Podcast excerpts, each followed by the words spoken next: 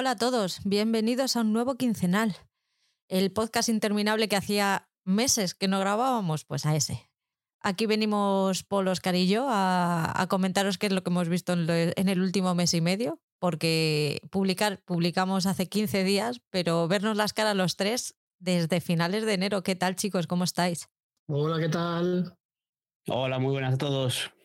¿Qué tal este mes y medio? ¿Muy liado?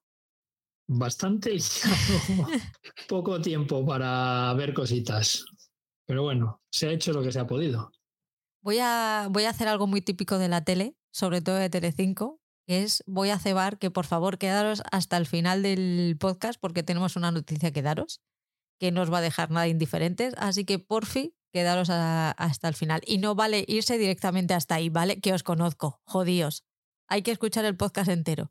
Pues no lo anuncies, no lo anuncies, no lo anuncies, claro, ya está. No, porque así nos sube el porcentaje de escuchas. Así aumenta el, ¿cómo se llama? Ha escuchado casi todo el mundo hasta el 100%. O sea, ostras, eso también hace subir. Así aumenta el hipe, ¿no? ¿Eh? Escuela Telecinco es lo que tiene haber trabajado en la Rosa Quintana tantos años. Madre mía, sí, pero cuando estabas tú allí trabajando no, es, no era lo de ahora, ¿no? Bueno, Me da, la, me da la sensación. No me atrevo yo a decir que ni que sí ni que no. bueno, ha pasado mucho tiempo, pero también han venido cositas nuevas. Tenemos Sky Showtime ya en España eh, y a la gente, sobre todo nuestros escuchantes y escuchantes seriéfilos en general, eh, creo que están quemando la plataforma, definitivamente. Mm, ¿Tú qué tal, Oscar? Eh, esto, Paul, ¿has visto mucho? Pues no he visto mucho. Eh, no me ha dado tiempo a, darle un vistazo general. Sí que he visto el catálogo y fíjate que yo soy más de series y puedo decir que he visto más películas eh, en la plataforma, en Sky Showtime, que series. Eh, no sé, no tiene grandes estrenos de películas, pero sí que tiene un fondo de armario bastante curioso si, si hay gente que le gusta el cine, sobre todo nostálgicos, ¿no? Que, que hay películas ya de hace unos añitos que, que no está de más eh, revisionar. Y ya te digo que en principio le he dado un poco porque, oye, pues te pones a dar vueltas el catálogo y dices, ah, pues vamos a ver qué hay. Hola, mira, está bien. Ponla, ponla, vamos a verla, vamos a verla. Así que de momento he visto más, más películas que, que series. Fíjate que yo pensaba que tú ibas a ser uno de los que iba a quemar Sky Showtime y he dicho, pues me voy a dedicar a ver yo otras cositas, porque si no vamos a hacer un monográfico de Sky Showtime, que espero que lo hagamos, pero no en este momento. Bueno, yo he picoteado, así que yo he visto varios primeros episodios, pero hasta ahí. Yo, en condiciones normales, la habría quemado, sí. Pero como hemos hablado de otros podcasts que los últimos que hemos grabado, pues eh, eh, hemos tenido un tiempo liadillos para ver series y nos hemos dedicado a ver pues lo, lo que teníamos aquí más eh, semanalmente y previsto de, de poder grabar los podcasts. Oscar, anímate y píllala, porque a ti que te gusta mucho el cine, yo creo que, que no te vas a arrepentir. Sí, sí, el problema es que, que ahora mismo con lo que tengo eh, prácticamente casi no veo nada. Entonces, si ahora meto otra más, mm, sí, ahora mismo la oferta de lanzamiento, creo que solamente hay oferta mensual, ¿no? Eh, no hay oferta anual, la oferta mensual es 3 euros al mes. Sí. Aunque, bueno, que la gente no se confunda, la oferta es 50% para toda la vida. Lo que quiere decir que si el precio mensual cambia, pues evidentemente también va a cambiar el precio que te van a cobrar. Pero bueno, que, que al fin y al cabo, pues eso, que, que, me lo planteo, pero es que si voy a meter otra plataforma más y no voy a poder ver nada, pues o voy a tener poco tiempo para ver cosas, pues eh, considero que a lo mejor con lo que tengo, pues tengo bastante. Pero vamos, ya me lo pensaré, porque creo que es hasta finales de abril, no me acuerdo exactamente qué fecha es, el periodo de vigencia de la, de la oferta para, para suscribirse. Eso te iba a decir, que todavía tienes unos días para, para decidirlo. Sí, creo que es hasta el 25 de abril, si no me confundo, que hay esa promoción del 50%. Cuéntanos, cuéntale a los escuchantes, Oscar, dónde pueden encontrarnos. Pues rápidamente y como en otros programas, eh, comenzamos con Instagram y en Instagram hay dos cuentas. La cuenta que tiene Paul, arroba fiber-series TV y la cuenta del podcast, arroba blog en serie podcast, todo junto. Hablamos de Telegram. En Telegram tenemos o está el grupo de plataformas compartidas, t.me barra plataformas guion bajo compartidas y tenemos también eh, la cuenta del blog en serie, t.me barra blog en serie pues es un grupo al que cualquiera puede unirse y bueno, ya hay bastante gente. No sé ahora mismo cuánta, cuántos, cuánta gente está suscrita a este grupo, pero vamos, hay un montón. Y además muy bien avenidos, me consta. En Twitter también tenemos cuenta, eh, arroba blog en serie terminado en D. Y por supuesto el germen de todo esto es un blog www.blogenserie.com. Muchas gracias por apoyarnos. Ya sabéis que podéis dar al corazoncito de iVoox si os gusta. Y si nos escucháis en Spotify o en Apple Podcast, puntuarnos con hasta 5 estrellas. No me hagáis sacar a Paul, que le tengo muy tranquilito últimamente. Os recordamos que tenemos activo el botón de apoyar de iVoox. Si os apetece podéis apoyarnos económicamente por una pequeñísima cantidad de dinero al mes. Y aunque el contenido va a seguir siendo gratuito, pues a lo mejor alguna tacica por vuestras casas aparece. Por otro lado, si lo que queréis es hacernos llegar una ayuda puntual y sin mayor compromiso, podéis hacerlo a través de Coffee, una página web de uso muy simple que os deja invitarnos a un café para que nosotros podamos sufragar los gastos del podcast. Todos estos enlaces os recordamos que podéis encontrarlo tanto en la web como en las notas que siempre os dejamos en cada programa en el grupo de plataformas compartidas, pues somos más de 700 personas ya que pues estamos ahí compartiendo la plataforma, compartiendo las plataformas para que nos salga un poco más baratito. Lo que decíamos antes, este, el caso de Sky Showtime, pues ha sido un empujón para que la gente se, se junte ahí. Decimos que son esos tres eurillos, pero son tres eurillos de aquí, tres eurillos de allá y menos con Netflix, que se ha quedado un poco ahí en stand-by la cosa. Todos los demás pues oye, al final, eh, por poco más de 20 euros al mes, pues puedes compartir, no sé, cinco o seis plataformas, que, joder, pues está bastante bien. Te iba a preguntar, lo de Netflix no es ilegal compartir cuentas, pero claro, hay que pagar un dinero adicional. Eh, ah, dices que se queda en stand-by. ¿Hay gente que pregunta o, se ha parado completamente el tema? No, no, eh, se ha parado completamente el tema. Es que si echas cuentas, eh, casi no merece la pena ni siquiera compartirlo pagando ese plus. Eh, casi es mejor cogerte un plan más barato, eh, un plan básico, el estándar, y con mucho eso para uno solo. O incluso hablábamos un día con Alberto Tuve Series que, que el plan este con anuncios, que incluso era mejor, ¿no? pero bueno, que eso, a, la hora digo de compartir con más gente, de pagar ese plus por, por compartir con alguien más o por poderlo ver fuera de casa. que, digamos así, esa pequeña trampa que, hace al solitario Netflix. Pues vamos al turrón. Llevamos mucho tiempo sin grabar y alguna cosita ha caído, así que esto se puede, se puede alargar. ¿no? Hoy se, hoy se alarga, hoy se alarga. Empezamos por la nueva, ¿no? Vamos con Sky Showtime.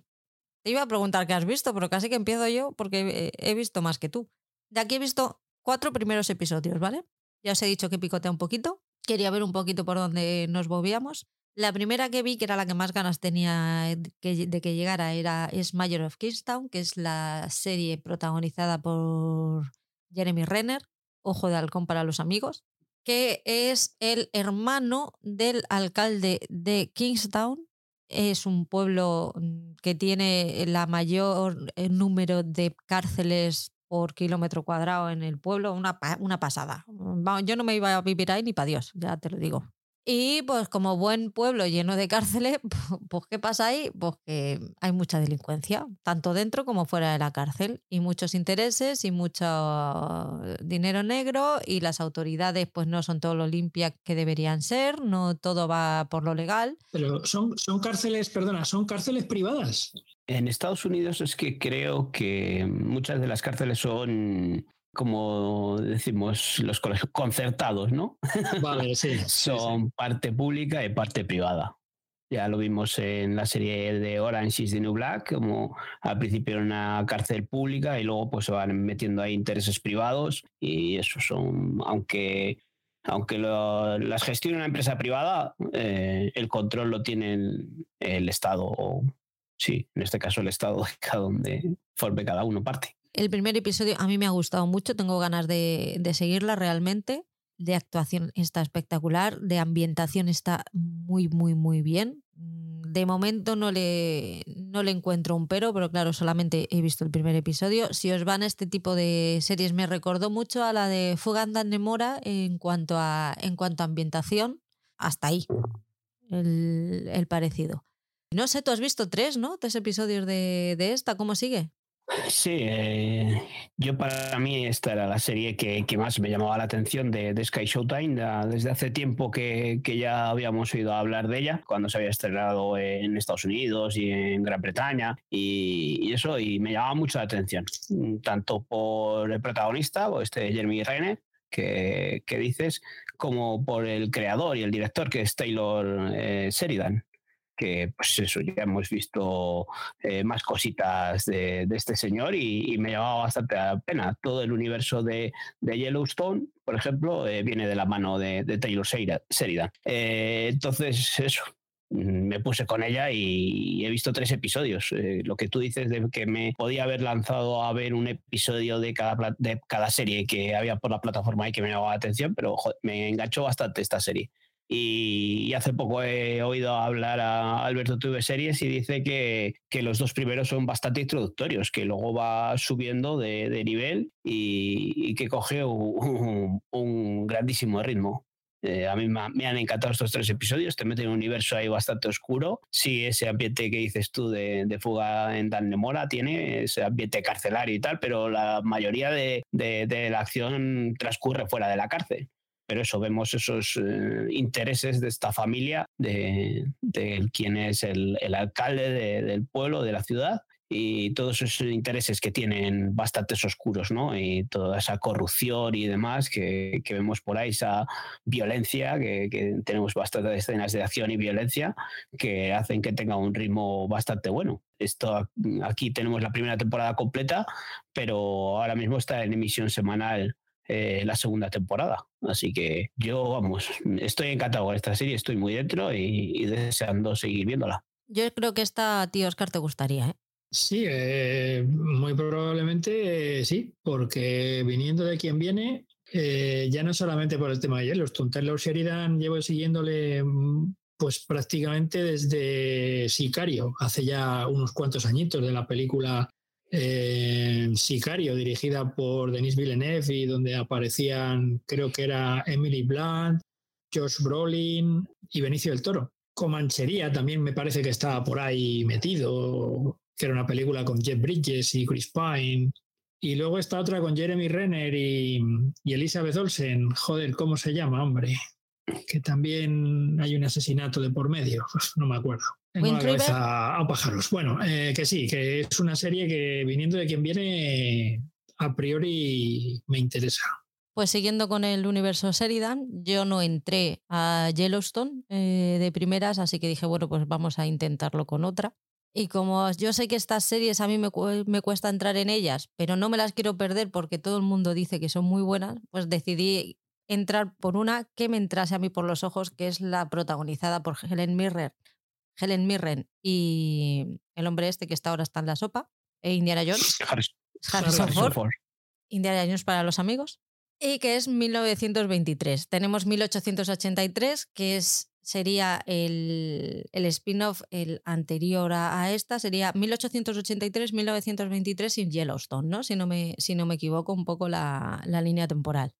A mí esto me ha flipado. Eh, tempo- Bueno, temporal en cuanto a la trama. La primera que se estrenó fue Yellowstone, después me parece que 1883 y después 1923.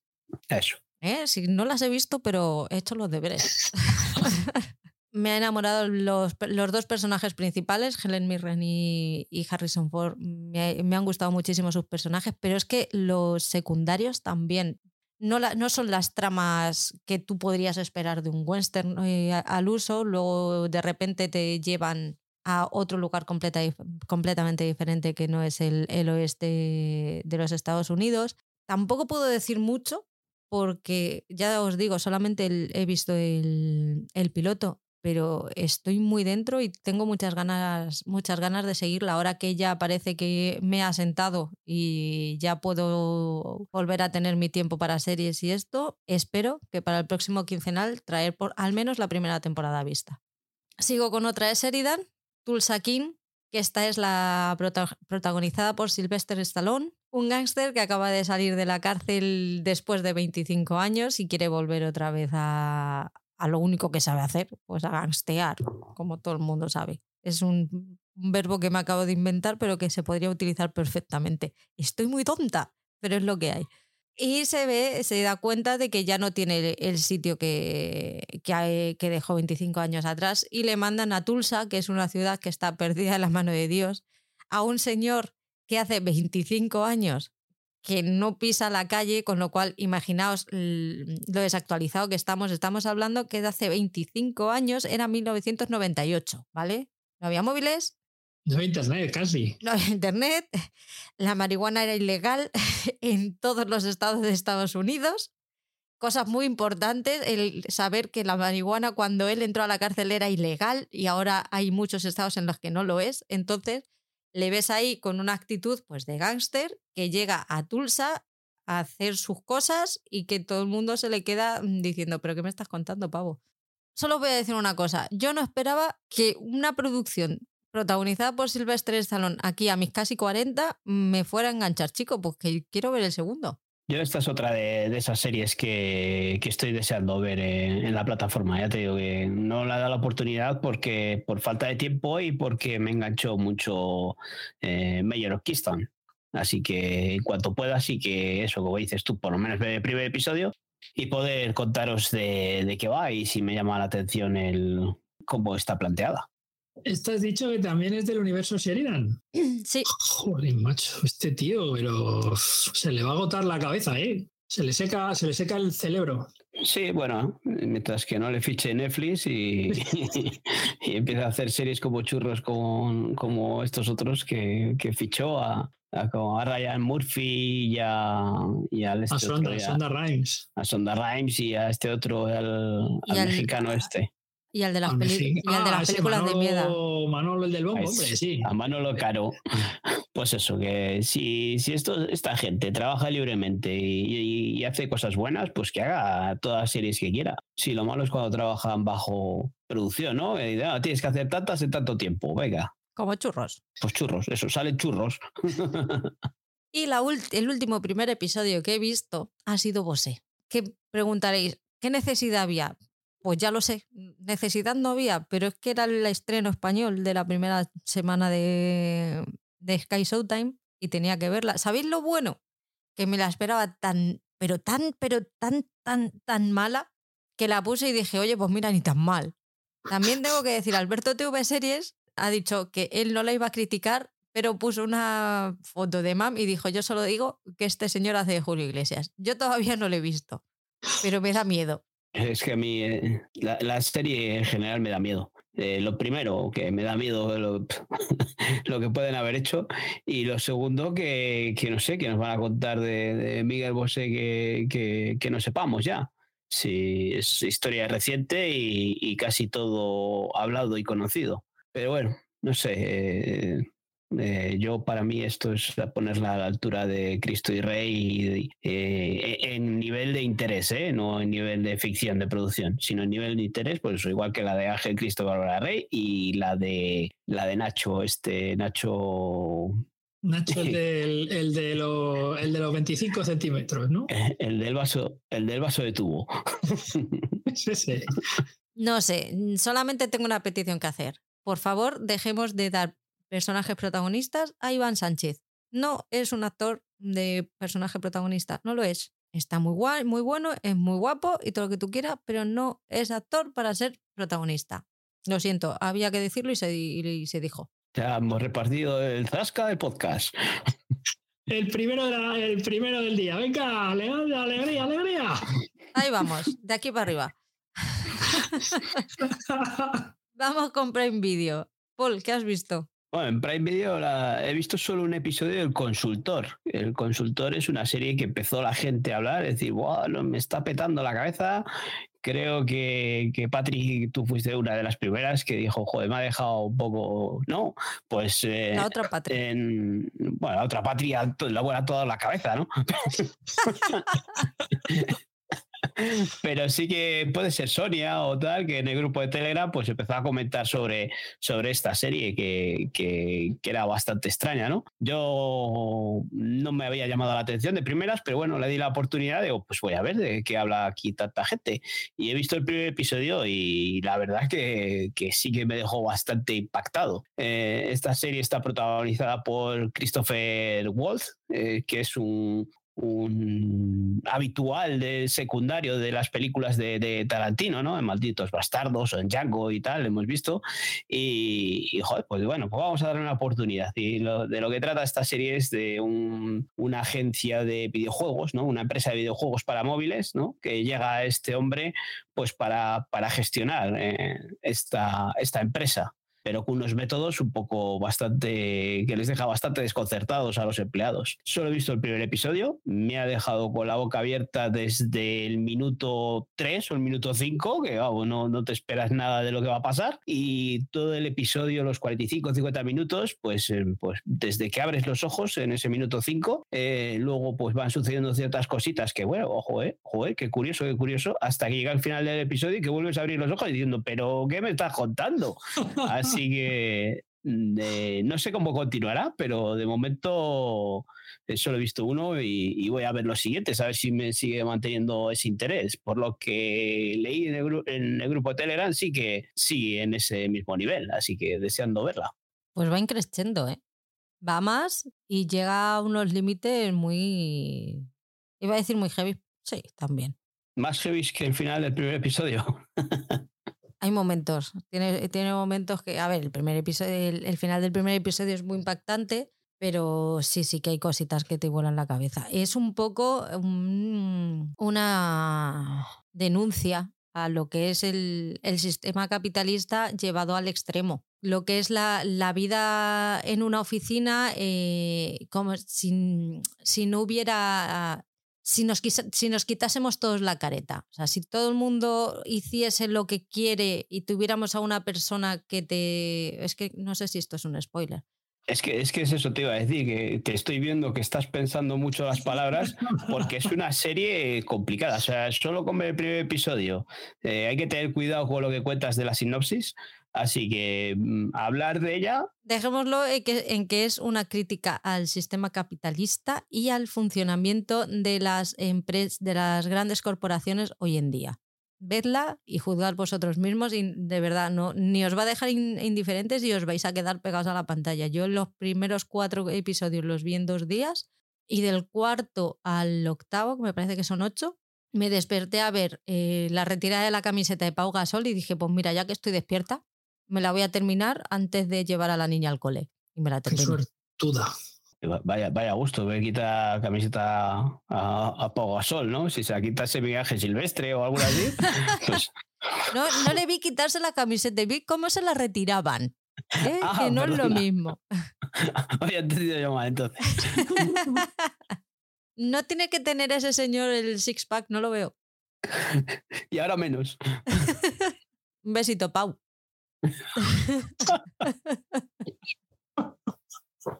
¿Qué más has visto, Paul? Bueno, pues eh, he visto la tercera temporada de, Jack Ryan. De Jack Ryan, pues este fue uno de los primeros estrenos cuando llegó la plataforma de Amazon Prime a España que más sonado, ¿no? La primera, pues es, eh, está basado en, en el personaje de las novelas de Tom Clancy y las películas interpretadas por eh, Harrison Ford, pues en la primera temporada vemos a este Jack Ryan eh, en sus inicios eh, en la CIA, ¿no? Como, como analista, pues está bastante bien. La primera temporada está muy bien. Quien quiera ver una, una, serie de acción, pues le recomiendo mucho esta primera temporada de Jack Ryan, que da ese toque, le da ese toque de pardillo, ¿no? De los inicios, de, de cuando entra la CIA. La segunda temporada es más flojita, va ya a Latinoamérica, ya se empieza a meter con el tema este político y sí que sí me hizo un poco espesa y, lenta. Pero esta tercera temporada empieza de una forma brutal. Los dos primeros episodios tienen un ritmo trepidante y, pensando que podía decaer y tal, pero no, no, mantiene el ritmo toda la temporada y creo que es una de las grandes series de acción que, que se han hecho eh, últimamente. ¿eh? Lo que pasa es que es una tercera temporada, la gente que no ha entrado por la primera temporada ya no se va a poner a verla, pero, pero es una serie muy buena, me ha gustado mucho. Eh, retoman, ya vemos a un Jack Ryan más especializado, más profesional y haciendo pues lo típico de estas series de, de acción, de, de, tipo James Bond y estas cosas en las que haga lo que haga no le matan nunca, ¿no? Pero, pero está muy bien. Si, es una, si os gusta eso, series de acción, de entretenimiento, para pasar el ratillo, es una serie muy buena que os recomiendo, protagonizada por Joe Krasinski, este hombre que le conocemos sobre todo por The Office, ¿no? Eh, aquí ya le vemos con unos cuantos añitos más, pero que mantiene la forma, el hombre, y está muy bien, ¿eh? Yo, para mí, es una de las mejores eh, series de acción que podemos ver ahora. Ya te digo, esta segunda temporada es flojita, flojita, pero tanto la primera como la tercera me gustaron mucho. Pues yo este hombre le conozco porque es el marido de Emily Blunt. eh, un tipo con suerte, la verdad.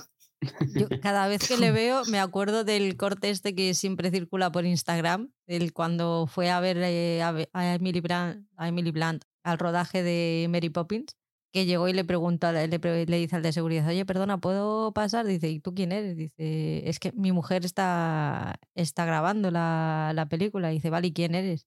¿Y quién es tu mujer? Dice, Emily Blunt. Dice, ¿perdona? ¿Quién es tu mujer? Dice, Emily Blunt. Dice, ¿en serio? Pero lo cuenta con muchísima gracia. Ya os, mandaré el corte, mola un montón. Sí, es del, del, show de Abraham Norton, me parece que es. Sí, yo cuando veo a este señor solamente ya me acuerdo de eso. Pues fíjate eh, lo que son las cosas. Teniendo ya la plataforma de Prime Video de Amazon desde hace ya tiempo, y es curioso que es una de esas series que siempre digo, voy a empezar a verla y nunca la inicio. Y a ver si ya con el estreno de la tercera temporada, ya por fin encuentro los ánimos eh, y un día de estos que entre en la plataforma diga, mm, vamos a empezar a ver ya a Jack Ryan y a partir de la primera temporada. Y, joder, porque sí que sí que me, me, atrae. Estoy esperando la segunda temporada de Jack Richard, a ver si la pone. Pero vamos, yo supongo que en cuanto a acción, será una acción similar, trepidante con la de Jack Ryan. Sí, sí, sí. Eh, ya te digo que, la primera tiene sus dosis de acción, está bien. Eh, la segunda flojea poquito, pero la tercera, tercera tiene un ritmazo, ¿eh? A mí me ha gustado mucho. Es tipo Jack, Jack Richard, este, ¿cómo coño se llame? Sí, es tipo de, estas series que ya hemos visto, películas, tipo, bueno, en, relación a las películas de, Jack Ryan y eso, como Jack Richard, como que, otras hemos visto por ahí así de este estilo. Sí, pero, es eso. Redstone, por ejemplo, que me parece que también es de Prime. Sí, eh, eh, sí, porque era de esta la de la de Matt Damon, ¿no? Eh, de, sí, de Bourne, ¿no? sí, era de Bourne, sí. Pues eso, basada en eso. Pues eso, de este tipo de agentes que son agentes de la CIA que tienen una misión por ahí y tal. Está muy bien, está muy bien. Dale, una oportunidad. Yo me he puesto el, el primer episodio de Todos quieren a Daisy Jones. La serie está basada en la novela Superventas del New York Times del mismo nombre y sigue la historia de la icónica banda en los años 70 liderada por los carismáticos pero enfrentados cantantes principales, Daisy Jones y Billy Dune. Unidos por una química personal y artística, su complicada relación artística catapultó a la banda desde la oscuridad a, a una increíble fama. Tras un concierto con entradas agotadas en el Soldier Field de Chicago, dejaron de cantar. Ahora, décadas después, los miembros de la banda se ponen de acuerdo para revelar la verdad. A mí el primer episodio me ha gustado mucho porque presentan muy bien a los personajes, sabemos perfectamente cómo son, no sabemos aún cómo se van a, encontrar. Le tengo que poner un pero, que es que Sam Claflin no pasa por un veinteañero ni para Dios. O sea, ya le puedes caracterizar como quiera que ese señor no pasa por veinteañero. No pasa. es las, las arrugas de la cara las tiene y es lo que hay. ¿Pero quién es ese? ¿Quién es? Uno de los hermanos de Nola Holmes en la primera temporada, en la primera película de Nola Holmes, el que no era Henry Cavill, Mycroft. Sí, pero ahí salía con sombrero, con bigote y vestido de época, pues como para reconocerle. Joder, macho. Vale, pero sí, es que te lo digo porque a mí siempre sea que sale el nombre de Sam Claflin, siempre pregunto lo mismo. Digo, ¿quién es este tío? Porque nunca reconozco o nunca me acuerdo de una serie o una película en la que salga. A ver si a partir de la próxima vez ya me acuerdo de quién es. Esta, esta, serie tiene mucha música. Eh, de hecho, se, se, han escrito 24 canciones originales exclusivamente para la serie que están grabadas por el reparto. O sea, que les vais a escuchar a ellos cantar y tengo muchas ganas de seguirla. Me parece que ahora mismo hay cuatro episodios, si no me equivoco, ya estrenados. Tiene potencial, al menos para mí.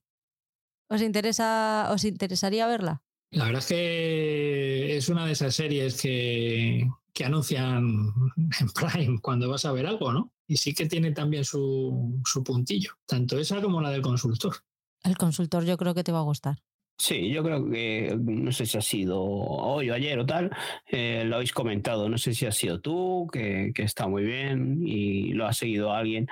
Ángela, yo creo que se llama, que dice que la, mm, las canciones, ¿no? La banda sonora o la música que hay, ¿no? Que merece mucho la pena, eh, que lo tratan como un biopic de un, de un grupo, ¿no? Eh, como si fuese un grupo real, ¿no? Sí. Bueno, pues oye, se puede dar una oportunidad. Sí, sí, póntela. Aunque sea para ver el primero. En el primero sabes perfectamente si, si te va a gustar o no. ¿Y qué, es lo último que has visto? Empecé a ver una historia de crímenes. He visto dos, dos episodios y pues bastante curioso, ¿no? Ya nos hablaste tú de, de esta serie, que es mm, pues una serie documental, ¿no? De, en la que vemos a varios expertos en, en crímenes, de hablar de, de, de, lo que ha sucedido, ¿no? De eso, esa, esa historia de crímenes, ¿no? Que dice el título no, nos van contando pues, ciertos crímenes que han pasado en España. Pues tenemos ahí a, a, Manuel Marlasca, este, por ejemplo, que le vemos muchas veces en, en La Sexta o en Telecinco, por ahí, hablando de, de, cuando, de sucesos, ¿no? Cuando pasan sucesos, pues anda por ahí este hombre. Y luego tenemos por ahí a Miguel Lorente y a Patricia Abel, que igual son más desconocidos. Pero bueno, eh, nos plantean sobre todo el primer programa, el primer episodio, eh, nos plantean se, cómo, cuál es esto de la condena de prisión permanente revisable. Permanente revisable, ¿no? Pues nos, nos dicen casos en los que se ha aplicado esta condena y pues oye, pues son casos que ya conocemos, pero que son jodidos, ¿no? Cuando te lo, te lo empiezan a contar. Eh, sobre todo te dan detalles, porque hemos visto las noticias, lo, los hechos, cómo pasó, pero igual hay detalles que, que se te han escapado o que no les has visto o que no lo habían comentado, ¿no? Y aquí, pues cuando lo cuentan las cosas, pues hostias, impacta bastante. El segundo es un poco más flojito pero, pero, el primero me gustó mucho y joder, durillo, pero, pero bien. Pues eso, como os he dicho otras veces, de vez en cuando me gusta ver un true crime y, y este un true crime español en el que en los casos son conocidos y, y, sí que le acabaré de ver. No sé si encima es cortito, ¿no? No sé si son cuatro o seis episodios, son seis. seis episodios. Y, sí que acabaré de verle, porque cada, cada episodio ya nos dijiste que trataba sobre un, un, tipo de condena, ¿no? Un tipo de, especializado en unas cosas y te van contando los casos de, que hay relacionados con eso. Así que sí, seguiré con ella porque me ha gustado mucho, sobre todo el primero. ¿eh? El primero me, me, gustó, me impactó y, y, me dio eso ganas de seguir viéndolo. El segundo, aunque sea más flojillo, pero creo que depende del tema que toquen. Ojito al último, ¿eh? A mí el último me tocó mucho se me encogió el corazón, porque es muy, muy, muy, muy duro. Para, para que se te coja a ti el corazón, ¿eh? ¿Cómo será? Madre mía.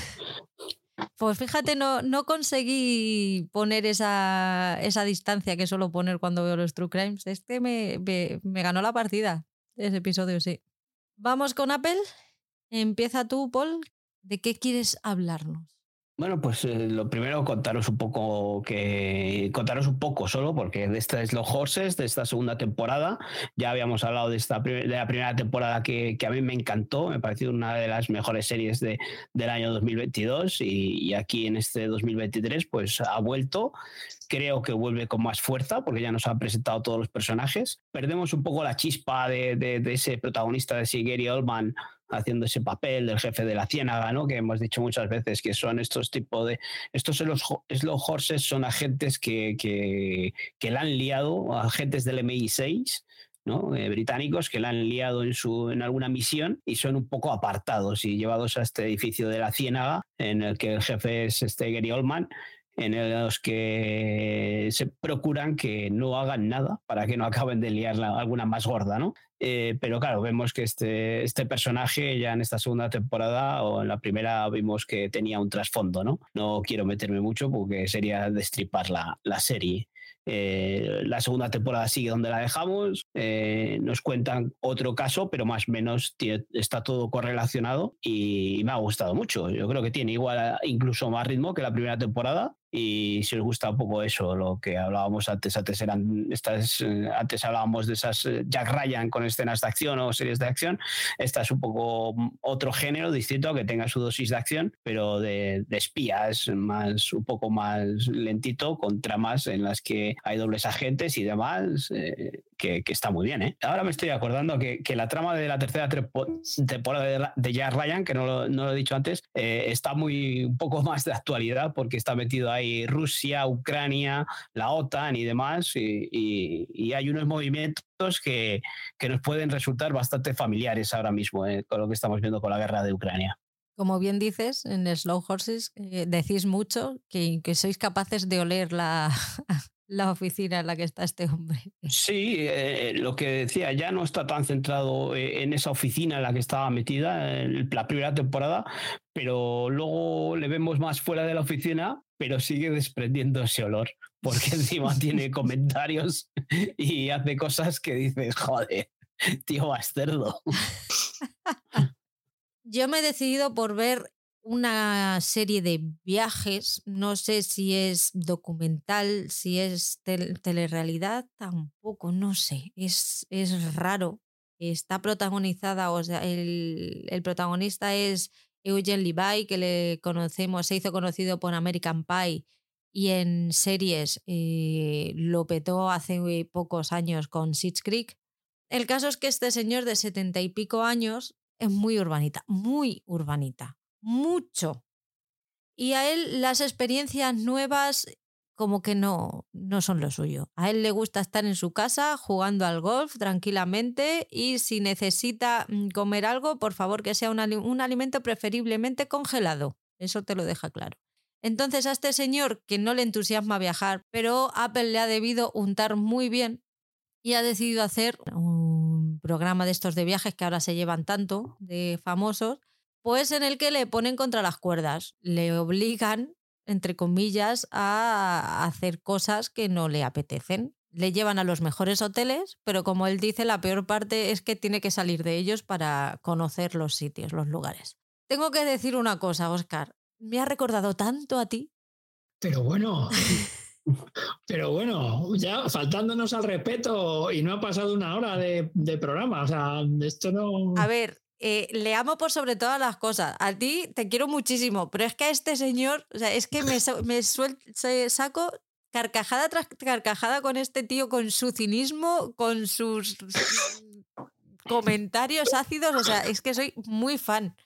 Yo de mayor quiero ser como él y tener esa gracia innata, porque es que esas caras, esos gestos, eso mirar a los lugareños y decir, ¿qué me estás contando? Tiene un pique con un niño que es que, madre mía, es que es, que es todo bien. Es todo bien. O sea, cuando tienes un, un mal día, tú te pones esto, te sueltas cuatro carcajadas y dices, me voy a dormir y me voy a dormir feliz. Sí, pero vamos a ver, tú, a ver, aclárame un poquito más, vamos a abundar en la cuestión. ¿Por qué, ¿por qué te recuerdo a él? Vamos a ver, o sea. Porque tú eres muy de ver el vaso medio vacío. Siempre, siempre. Siempre. Te pones la tirita antes de hacerse la herida. Siempre, siempre, porque sé que la herida puede ser mayúscula. Pues eso, no tengo nada más que decir. Échale un vistazo con la corresponsal y luego me mandáis un mensaje.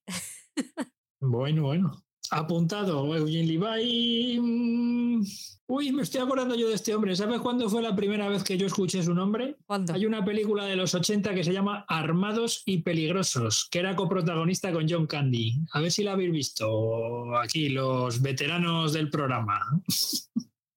No, no, no me suena. No, veterano eres tú. Paul no es veterano del programa, es el nuevo. vale. Eres un miembro más, pero eres el nuevo hasta que se demuestre lo contrario. Hombre, ya nuevo, nuevo, lo que se dice nuevo. No le hicimos novatadas, Oscar.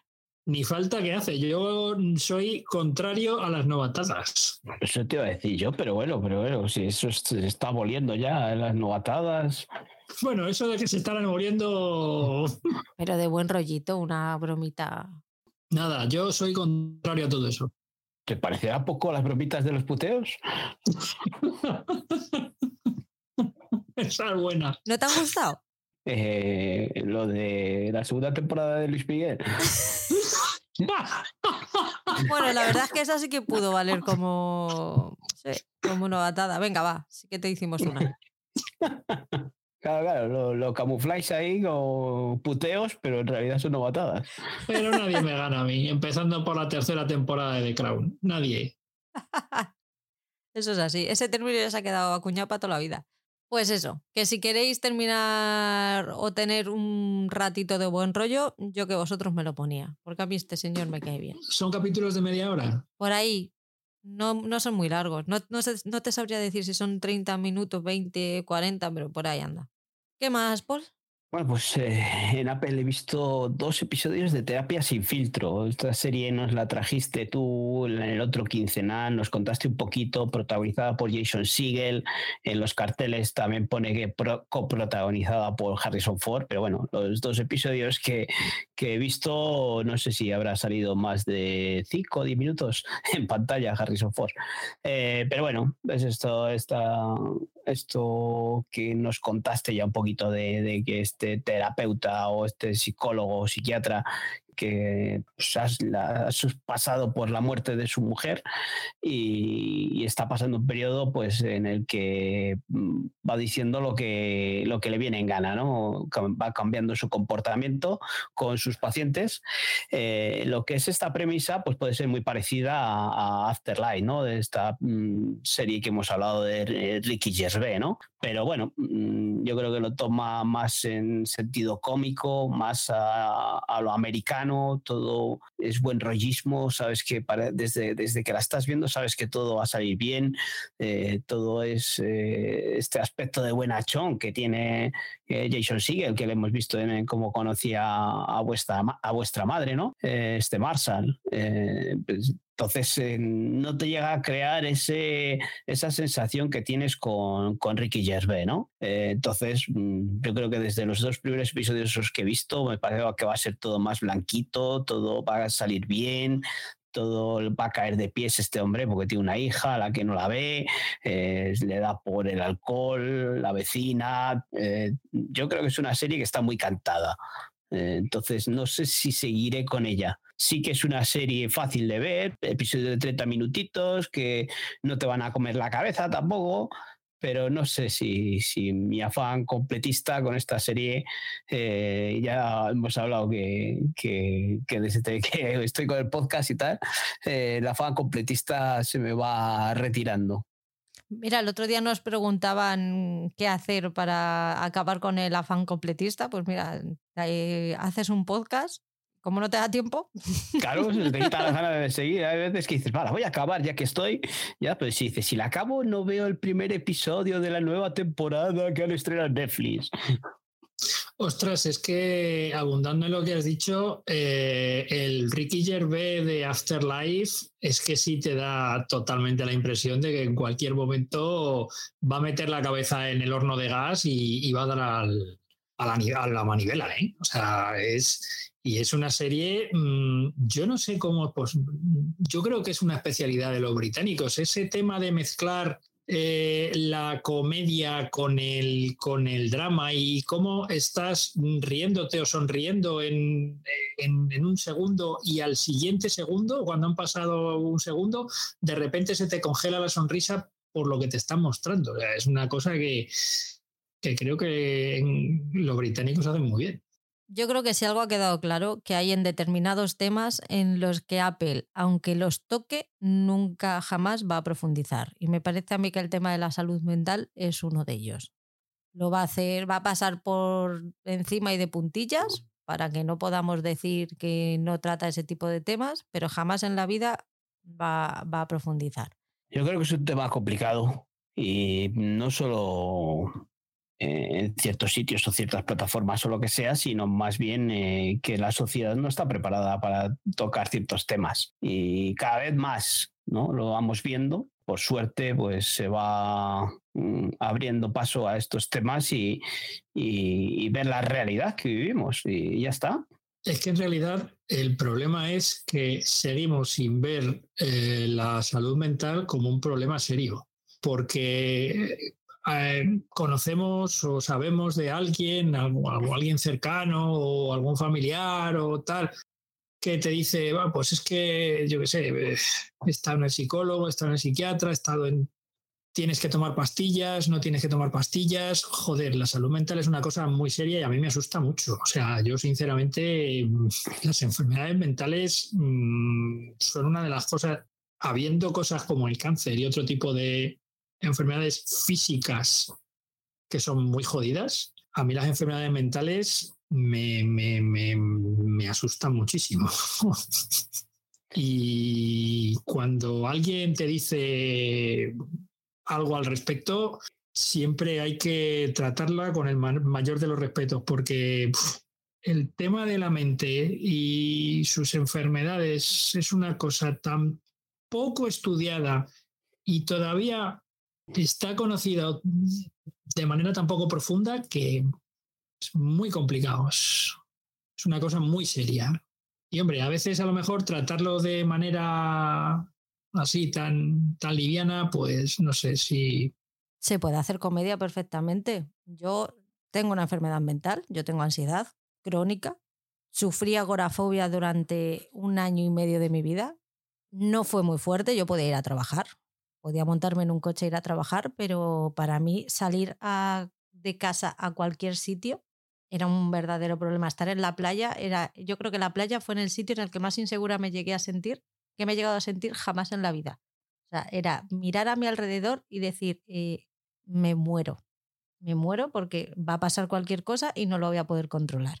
Nunca he tenido ningún problema en hablar de mi problema de salud mental, jamás. Y sin embargo sí que he recibido, porque yo creo que es más el problema de que la gente no sabe cómo tratarte cuando le dices que tú, que tú tienes ansiedad o que has tenido agorafobia o intentas hablar simplemente de lo que te ha pasado, la gente se pone muy tensa, se pone muy tensa y muy a la defensiva.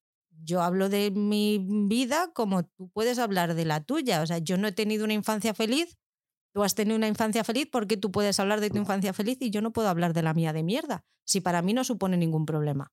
Y yo no te estoy echando a ti absolutamente nada en cara. Yo te estoy hablando a ti desde un punto de vista en el que ya lo he superado. Evidentemente, esto lleva un trabajo de muchísimos años, pero yo tomé una decisión hace mucho tiempo, que es que yo no, no lo iba a ocultar jamás en la vida. Porque si con que solamente una persona en, en la vida se me acerque a mí a decirme, oye, mira, a mí también me pasa y gracias a que tú lo has normalizado, yo puedo salir adelante, ole, porque para mí no supone ningún problema, para mí es mi vida. Y mi vida ha sido así. Y yo he salido adelante con ella, he tenido que hacer un trabajo de médico, he tenido mi, psiquiatra, tengo mi psicólogo, que me viene muy bien, que no le dejaré jamás en la vida, si él no me quiere dejar a mí antes. Y, y todo bien, o sea, no pasa nada. Es, una, eh, ¿Es complicado? Pues sí, es complicado si no te interesa. Si, la solución que tú tienes cuando una persona te está diciendo que se siente mal y que no sabe qué hacer, eh, tu respuesta es lo que tienes que hacer es salir más a la calle, pues mira, bonita, a lo mejor lo que podías hacer tú es irte un poquito a la mierda. Mm, si tú me dices eso, a lo mejor yo te voy a mandar a la, mierda, pero no es nada personal. ¿Sabes? Que estás diciendo que mi enfermedad no tiene ninguna importancia. Entonces, perdóname si yo me siento con la mm, libertad de mandarte a la mierda. No, es que no entiendo por qué. A mí es algo que me han dicho mucho. es que no lo has superado. El por qué no lo he superado. Porque hablo de ello. ¿Tú no has superado tu infancia feliz porque hablas de ella? Porque yo tengo que estar aguantando que me hables de tu infancia feliz y no me puedes aguantar mm, tú a mí que te diga que mi infancia ha sido una mierda. Son simplemente dos situaciones diferentes. Yo no me pongo a llorar cuando hablo de, cuando, cuando hablo de mis problemas. Mm, no te, no te estoy pidiendo que llores conmigo. Igual que tú no me pides a mí que te dé palmas. Yo creo que las enfermedades mentales lo que hay que hacer ahora mismo es normalizarlas y ver que no son tan malas, que no son tan horribles, que si con, un poquito de empatía se puede ayudar, es que simplemente es mm, empatía, ni más ni menos. Es que nadie te está pidiendo que mm, tengas la carrera de psicología. Simplemente no me digas lo que tengo que hacer para solucionar un problema cuando evidentemente tú no lo sabes porque no has pasado por ahí. Es el mayor de los problemas que veo yo ahora mismo con las enfermedades mentales. No somos mm, gente rara, no, somos gente que vive en, sociedad normal y corriente, y que ya está, que lo único que hemos hecho ha sido tener un problema que no hemos sabido gestionar en caso de la ansiedad. ¿eh? Luego hay enfermedades mentales muy jodidas que no hemos sabido gestionar en su momento, hemos mm, necesitado ayuda, nos la han dado y ahora cuando nos encontramos con un problema tenemos las herramientas para que eso no vuelva a pasar o pase en menor, en menor medida. Ya está, todo el mundo le, todo el mundo puede necesitar ir al psicólogo. De hecho, todos deberíamos ir al psicólogo. Creo que sí que has dado como una de las claves, ¿no? Es el tema de cuando hablas de este tipo de cosas, cómo la, tus interlocutores eh, responden a eso, ¿no? Si responden de una manera natural o responden pensando, uy, a ver qué digo para que no se moleste o para que no... Claro, sí, sí, sí. ¿Tú sabes la cantidad de mm, problemas de este tipo se solucionarían si ir al psicólogo no fuera un tema tabú? que yo me acuerdo al principio, hubo una empresa que tuve que faltar un día porque tenía consulta, le llevé el, justificante y cuando lo vio mi jefe, dijo, no se lo voy a dar a recursos humanos. Entre tú y yo, eh, esto queda entre tú y yo, recuperas las horas cuando puedas y ya está. Yo decía, bueno, si no, no, he hecho, nada malo. Eso fue hace muchos años, pero fijaros el cómo era de no, no, no, no, no. Yo no puedo dejar, yo no puedo mandar a recursos humanos un justificante de que tú has estado en el psicólogo. Yo lo bueno que tengo es que a mí jamás en la vida me ha dado vergüenza. esto es lo que hay, si te gusta bien y si no, pues mira, la puerta la tienes aquí. Gracias por venir. Eh, es así. Y que Apple está, no, profundice en estas cosas, pues al final lo que te hace llegar es que sí, bueno, los, problemas mentales existen, pero, mm, pero están ahí, son, los vemos desde la distancia, fíjate qué bonito, como los psicólogos mm, tienen nuevas técnicas para que hacer que la vida sea feliz. Pues la vida es feliz mm, después de ir al psicólogo cuando ya está recuperado. Pero mientras tanto es jodida de cojones. Y yo quiero ver a la gente jodida de cojones y cómo llega al final. Porque es importante saber que la gente vea que estar en la mierda no quiere, eh, no quiere decir que no vayas a salir nunca, se sale. Vamos que sí se sale. Y se hacen podcast después. Hala, ya está, ya no suelto más la chapa. no, joder, ha sido interesante. Muy interesante. Yo, por suerte o desgracia, también conozco un poco algo de, ese tema y, y, es complicado. Es complicado de superar y, y bueno, pues lo que no quiero es alargar más esto y centrarnos eh, en las series. Que si queréis hacemos un podcast de psicología. No me veo yo preparada para eso. Pues yo he visto los tres episodios que hay ahora mismo disponibles de Liaison, que no sé cómo se pronuncia porque ni siquiera sé si es francés o es inglés. en francés sería liaison. Pues eso, como dice Oscar. ¿Y en inglés? Pues ya no tengo ni puñetera idea, ya me, he pillado. De hecho, bueno, claro, es que no sé si en inglés es, igual o no la palabra. ¿Tú diste francés en el cole?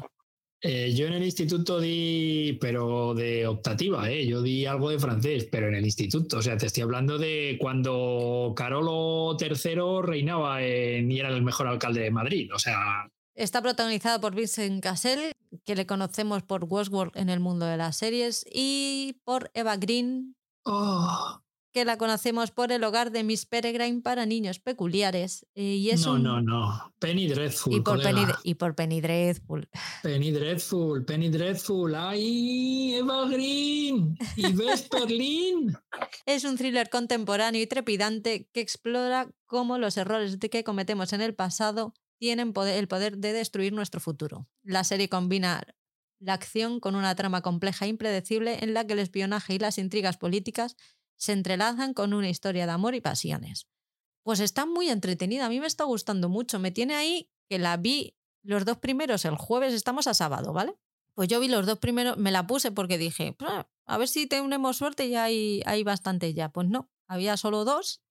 Y cuando terminé de verlo dije, pues menos mal que mañana es viernes, pero qué mierda, porque van a, van a ser siete días hasta el siguiente viernes y voy a tener que esperar. Va muy rápido, tiene un, un ritmo muy, como dice la sinopsis, trepidante. Muchas tramas que están muy entrelazadas, pero que se, que se entienden muy bien. Eh, los protagonistas están fenomenal, tienen esa doble necesidad de por un lado ser profesionales, pero por otro lado mm, hay algo que les une personalmente, que no sabes bien si, están, si está jugando el uno con el otro, si está, realmente están trabajando los dos juntos o se están utilizando para su propio beneficio. Mm, la drama está muy bien porque em, es una trama que tiene que ver con Siria, toca un poquito el terrorismo, pero no es exactamente sobre terrorismo islámico. Está interesante, va, a caballo entre París y, Reino Unido, entre París y Londres. Eh, habla mucho también de Gran Bretaña tras el, eh, tras el Brexit y su relación con la Unión Europea, eh, las tiranteces que puede llegar a ver es completita, ¿eh? ¿eh? Sin darte cuenta, ves que te están metiendo muchos temas muy interesantes y que no deja de avanzar y que lo que te cuentan realmente tiene mucho sentido.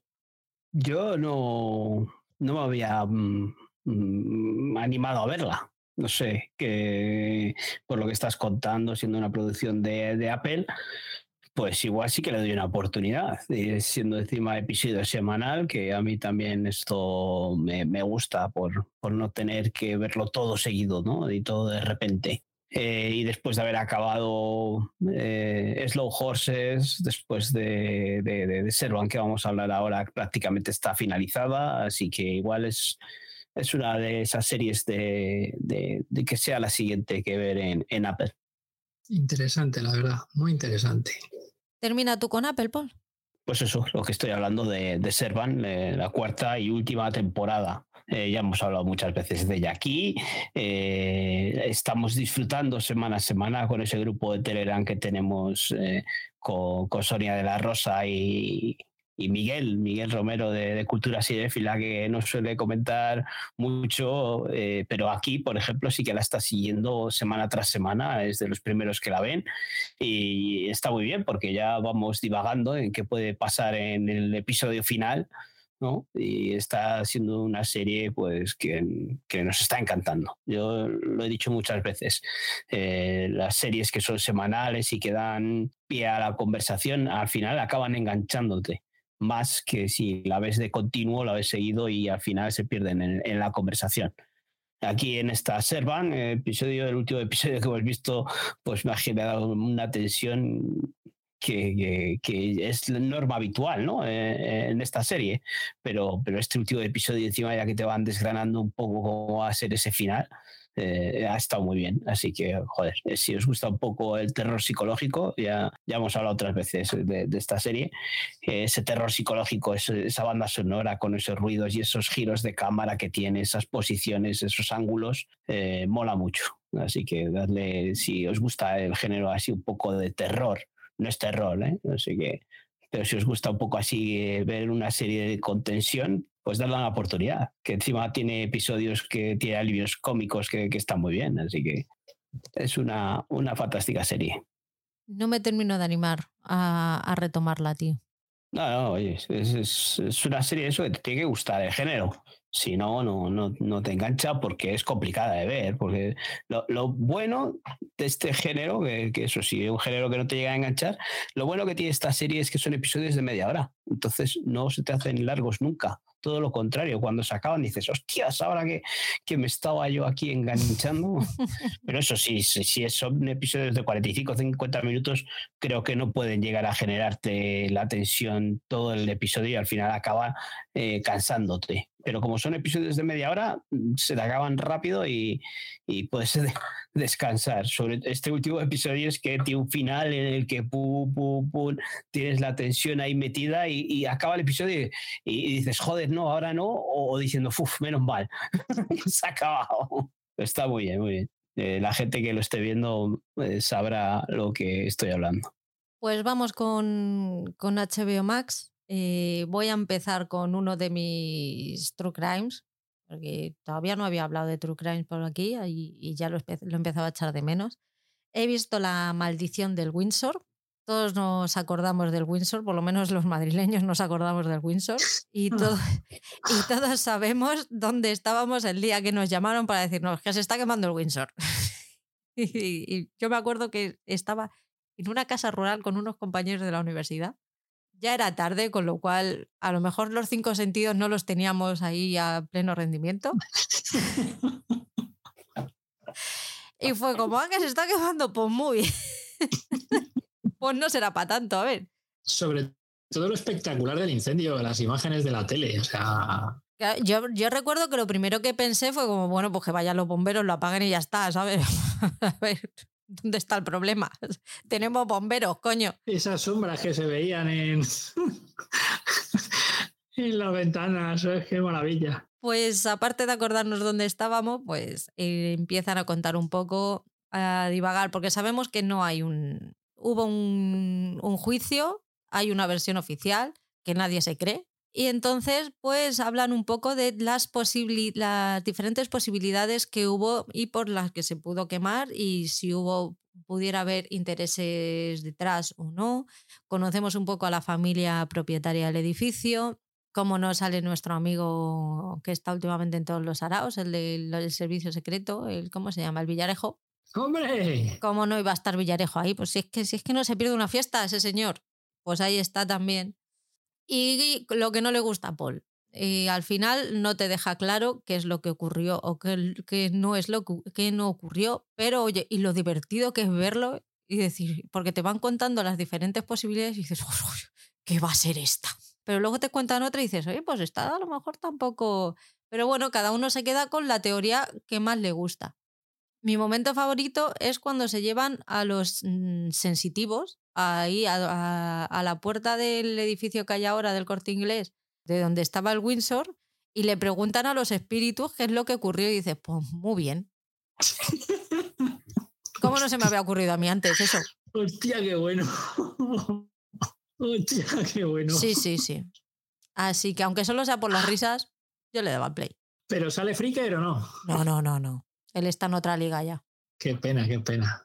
que hablamos de ella cuando en el episodio mensual, ¿no? Y, y dije eso, ya, ya dije que, que, oye, es que un caso en el que no está ah, todo resuelto, que todo estaba ahí un poco, muchas sospechas, muchas cosas que se veían por ahí, esas imágenes de sombras con papeles y demás, pues daba mm, pie a especular muchas cosas. Si todo se hubiese aclarado, pues joder, habría sido muy interesante, ¿no? A ver, saber qué es lo que pasó allí pero así ya te digo que no, no, no me llamaba nada la atención para que me dejen con la misma intriga, pues ya, ya me monto yo la película en mi cabeza. ¿Qué has visto tú en HBO Max, Paul? La segunda temporada de, de, Wild Lotus. Eh, llegó un poco más tarde que, el resto, pero bueno, me puse más tarde con ella, así que hasta ahora no la he acabado de ver y además con el retraso que llevamos de- del último quincenal, ¿no? Eh, sigue la misma premisa que la primera temporada, en la que llega un grupo de, de, de personas adineradas o tal a un complejo turístico, en este caso en Sicilia, en Italia pues eh, a mí me ha gustado más que la primera temporada. Me ha gustado más en cuanto a ritmo, a cuanto a la ambientación o, tal. Eh, quizás técnicamente sea peor, ¿vale? La primera temporada está muy bien hecha. Pero, pero en cuanto a ritmo, a mí me ha gustado más y la historia que nos ha contado me ha parecido más divertida. No es una comedia, pero sí que eso vemos que como en el- la primera temporada, en el primer episodio vemos que aparece un muerto, en la primera temporada vemos que hay un ataúd, ¿no? Según están embarcando en un avión y en esta segunda temporada pues vemos que está flotando un cadáver e- en, en el mar. Entonces lo que nos lleva durante esta segunda temporada es a descubrir quién puede ser el cadáver ese que aparece flotando en el mar. Y para mí eso, creo que me ha resultado más divertida, más entretenida. En el aspecto técnico, en las interpretaciones, pues yo a mí me ha flipado F. Murray, plan, ahí en ese papel que tiene del padre de- y el abuelo, ¿no? En este caso de, estos italianos que van buscando sus orígenes y, y está muy bien. A mí me ha parecido muy entretenida. Yo, yo incluso la recomendaría más a quien se quiera eh, divertir esta segunda temporada que a quien quiera disfrutar de una gran serie muy bien hecha como es la primera temporada que nosotros coincidimos, Patricia y yo, en, el, en esto de que quizás un poco sobrevalorada, ¿no? Pero sí que está bien hecha. ¿Seguiste con ella, Oscar? No, no, no, no seguí con ella. Yo disiento.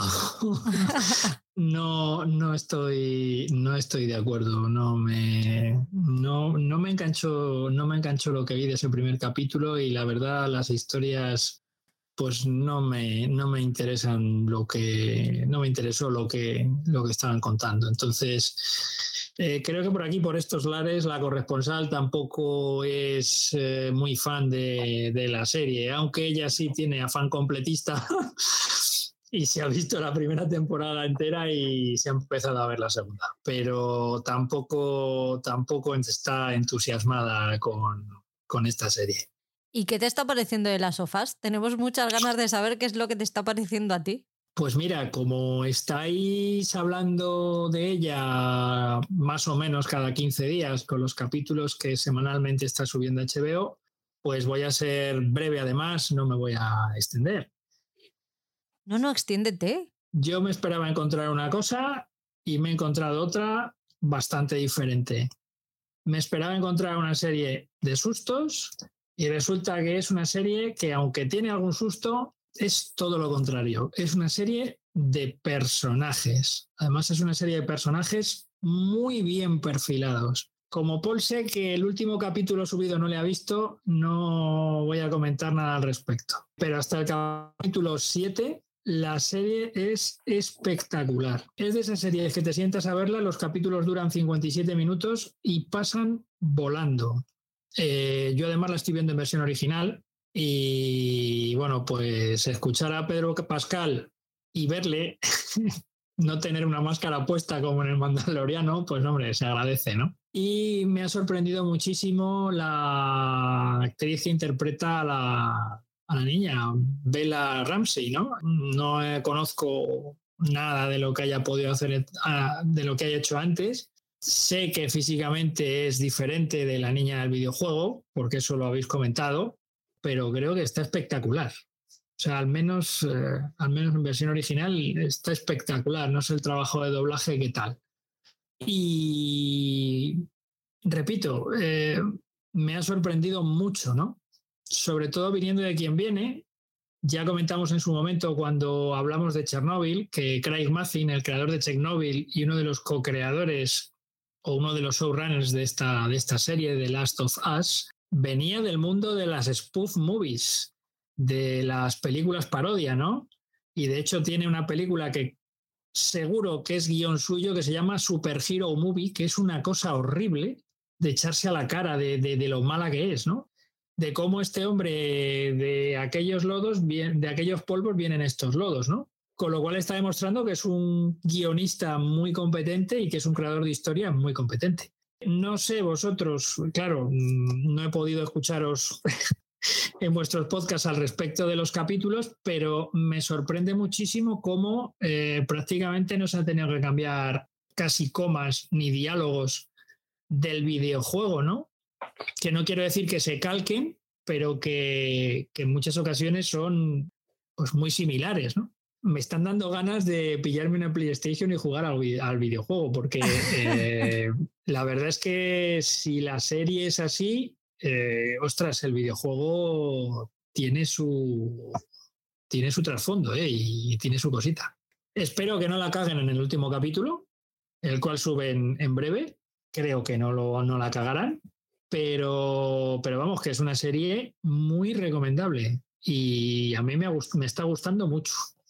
Habla con el Grinch, a ver qué te dice respecto a jugar al juego. Creo que sí que ya me sé lo que es jugar a ese juego porque sí que lo hemos estado comentando, eh, pero, pero bueno, que sí, que, que el videojuego ahora entiendo, ahora entiendo por qué causó sensación en el momento de su, de su salida al mercado, ¿no? ¿Algo que comentar, Paul? ¿O lo dejas para el, yo no puedo comentar más de lo que ya hemos hablado en el quincenal, porque, vamos, en el quincenal, no, en el, en el especiales, ¿no? Que hemos estado grabando ya.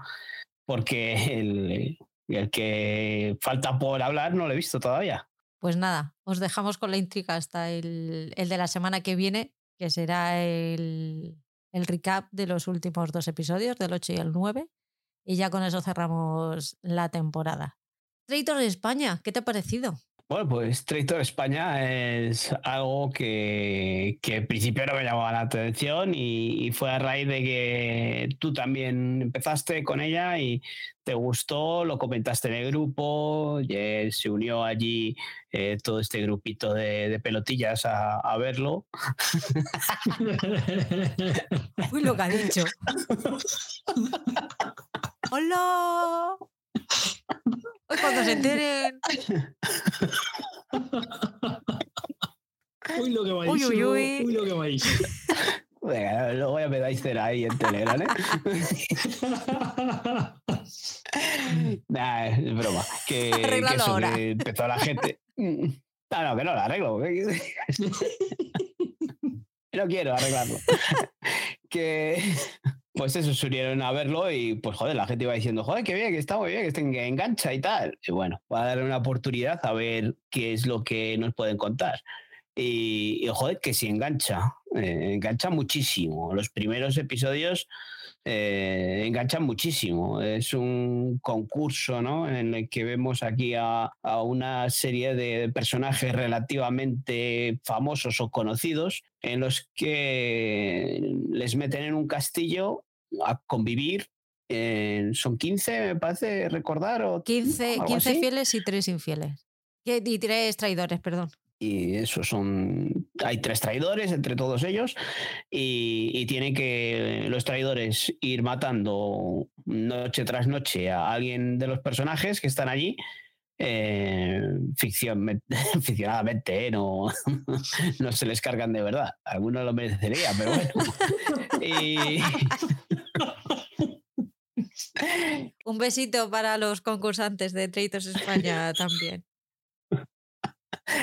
El único que no se lo merece es Pedris Mencheta, que joder, hace un papelazo como, como el máster, ¿no? Eh, de, la partida, de esa partida, ¿no? Yo creo que, está muy bien, muy serio y muy, muy bien puesto en ese personaje. Y, bueno, pues eso, los otros tienen que descubrir quién son esos tres eh, eh, traidores y joder, que al principio cuando, cuando se presentan los personajes, eh, pues eh, les preguntan uno por uno que quién, qué personaje, qué, qué, querrían ser, ¿no? Sobre todo, si quieren ser traidores o, o, fieles, ¿no? Y joder, yo creo que no hay ni uno que diga que quiere ser fiel, ¿eh? son todos que haría, les gustaría ser personaje del traidor, ¿no? Y lo curioso es que todos dicen, yo es que en mi vida real soy muy fiel y soy muy bueno y entonces me gustaría ser traidor, ¿eh? Pero joder.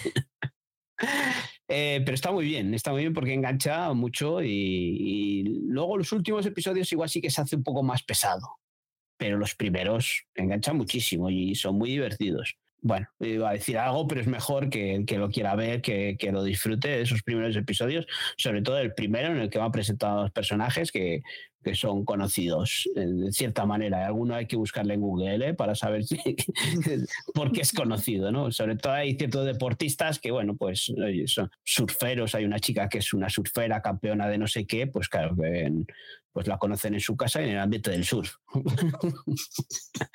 pero está muy bien, está muy bien. Yo, si os gustan estos realities en los que no son no buscan el salseo ni, ni todos estos rollos, o sea, un reality puro y duro con gente conocida, dale una oportunidad que está muy bien. Pero lo bueno de esto es que son famosos, pero que no van a ser famosos, van a jugar a un juego y se meten en el juego a tope todos. Todos entran al juego, pero a darlo todo.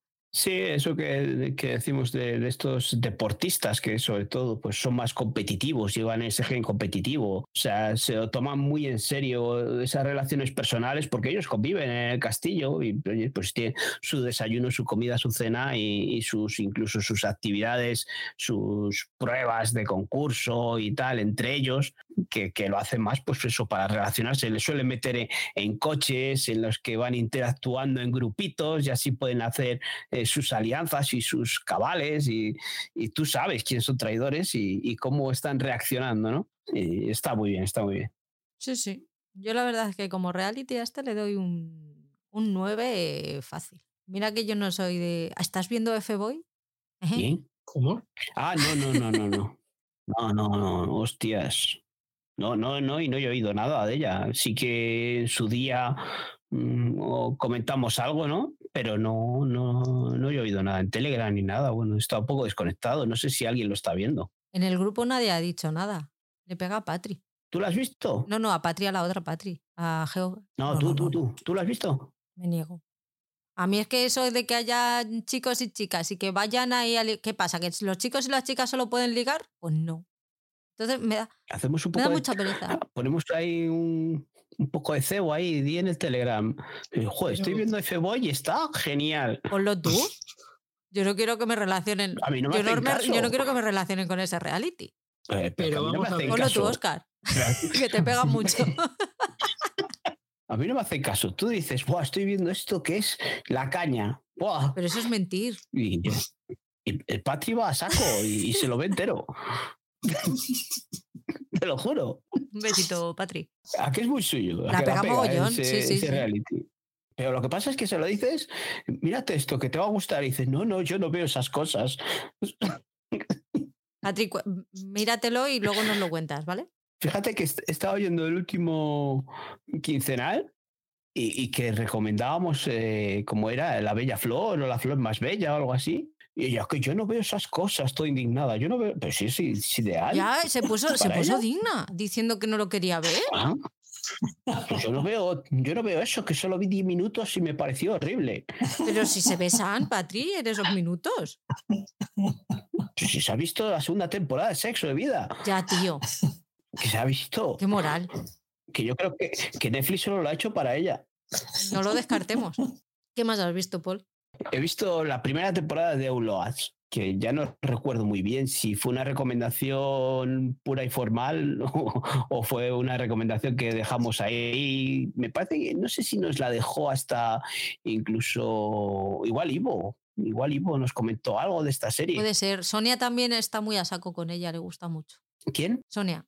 Sí, pues, pues es una serie que me puse a verla y, joder, pues eh, me gustó. Me gustó tanto que acabó la primera temporada y la segunda temporada está ahí, que cuanto pueda me pondré con ella. Pues esta, esta serie pues nos cuenta como un grupo de desconocidos que han sido condenados por algún delito que han cometido, pues eh, son condenados eso, a hacer servicios a, la comunidad. Eh, estos eh, seis o siete personajes, siete yo creo que eran, son cada uno de, una madre y un padre, desde que cada uno ha cometido un diferente delito, ¿no? Y, y cómo les ves que hay conviviendo en esa, cuando están haciendo esos servicios, limpiando, no sé, una especie de solar o algo así que van haciendo, pues van congeniando entre ellos, ¿eh? O sea, personalidades totalmente opuestas que al final se hacen amigos y, y se, se buscan cómo cubrirse, cómo ayudarse y, y es muy divertida, es divertida. Cuenta sobre todo con Christopher Walken, que a mí es que ese tío desde de hace años me tiene cautivado, no sé, tiene, tiene un algo, tiene un halo en el que me atrae, me atrae. Eh, fíjate que es un personaje bastante extraño, ¿no? Eh, un actor bastante extraño, me refiero. Pero joder, eh, cada cosa que hace a mí me, me atrapa. Desde de- hace poco lo hemos visto en Severance, que ya veis que tiene un papelillo tal, que, que, joder, no es que lo, lo borde, pero me atrae, me atrae mucho ese actor. Y aquí está tremendo, también me encanta, me encanta. Estoy eso, en cuanto pueda me pongo con la segunda temporada porque me ha parecido muy interesante la serie. O sea, que sale Christopher Walken, pues eso es un punto a favor, ¿eh? Vamos. Yo, Ya te eh, un, tipo ya eh, con. Es uno de esos actores que dices. Tiene un carisma y cada vez que aparece en pantalla, vamos, yo lo sigo desde ya desde la época del cazador de Michael Cimino, allá por finales de los 70, creo que del 78, 79 es la película, 78, creo recordar. Y desde ese momento, que además tiene un papel como para no olvidar, pues todo lo que ha hecho ya. Bueno, incluso en el videoclip este, que supongo que lo habéis visto, no me acuerdo ahora mismo de qué grupo musical es, un vídeo en el que sale bailando.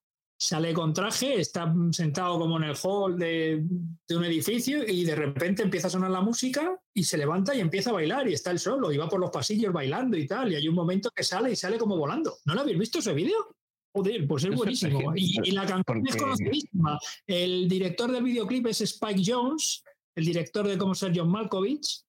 Y joder, es que no me acuerdo ahora mismo del grupo, porras. Pero vamos, pon Es otro, que- vosotros YouTube Christopher Walken bailando y es que os tiene que salir, vamos. Es que a mí me suena el tema de, que en, alguna secuencia o tal, de alguna serie, alguna película, le he visto bailar a este tío. no sé si es ese mismo videoclip pues, que dices pues es un videoclip. Sí, sí, es un videoclip que el tío está como bailando, tal, así, pum, pum, pum, y hay un momento que sale así, y está como volando y va volando. Buenísimo. Es, un tipo eso, que ya tiene sus eh, cerca de 80 años, 79, ahora estaba mirando 80 años, y joder, que, los movimientos son bastante lentos y tal, pero joder, que queda ahí en la pantalla, queda de puta madre. Sí, sí. Yo no sé si te acuerdas, Oscar, por ahí por la primera temporada, en los primeros podcasts que grabamos, que de las primeras veces que dije que pusimos las recomendaciones, me recomendaste Cormoran Strike. Sí, hombre, por Dios. Vamos, una serie que llevo siguiendo yo desde la primera temporada hace ya, ¿cuánto? ¿Tres años? ¿Cuatro? Pues yo creo que estaba ya en HBO. Antes de pasar a HBO Max, yo creo que Cormoran Strike ya estaba, no lo sé, porque yo la vi después. No, no, yo la, yo la llegué a ver en HBO. Yo creo. Los primeros episodios. Yo creo que sí que llegó a estar en. Yo creo que sí que llegó a estar en el HBO normal, en HBO España, sí. Pues la vi, te dije que me gustaría seguirla, que la seguiría. Y han, han tenido que pasar tres años. Bueno, pero la vas a seguir. Pero la he seguido y la he terminado. Bien. Y la he terminado. Me ganas entonces, porque yo la última temporada no la he visto todavía. Pues es un, un comfort place para mí. Es un lugar en el que me encariño con los personajes, me, me, siento ya parte de esa agencia de detectives y me caen muy bien y ya los considero en mi familia, así que en el momento en el que volví a tener un poquito de tiempo para ver series, eh, creo que ha sido la única, bueno, no ha sido la única que he completado, pero sí que es la única en la que eh, le he dicho por primera vez a mi pequeña cuando me ha dicho quiero ver la tele, he dicho, estoy yo. Lo siento. Hoy la tele es mía. Vale, mamá. Así que sí, Cormoran Strike 1, mm, pequeña cero. Toma. Pues es, que es una serie de detectives tradicional. Es todo lo que se espera una. No esperéis un Sherlock de la BBC para nada. Es muy pausada, muy. iba a decir muy plana, pero no, no es plana. Sin embargo, no tiene grandes sobresaltos.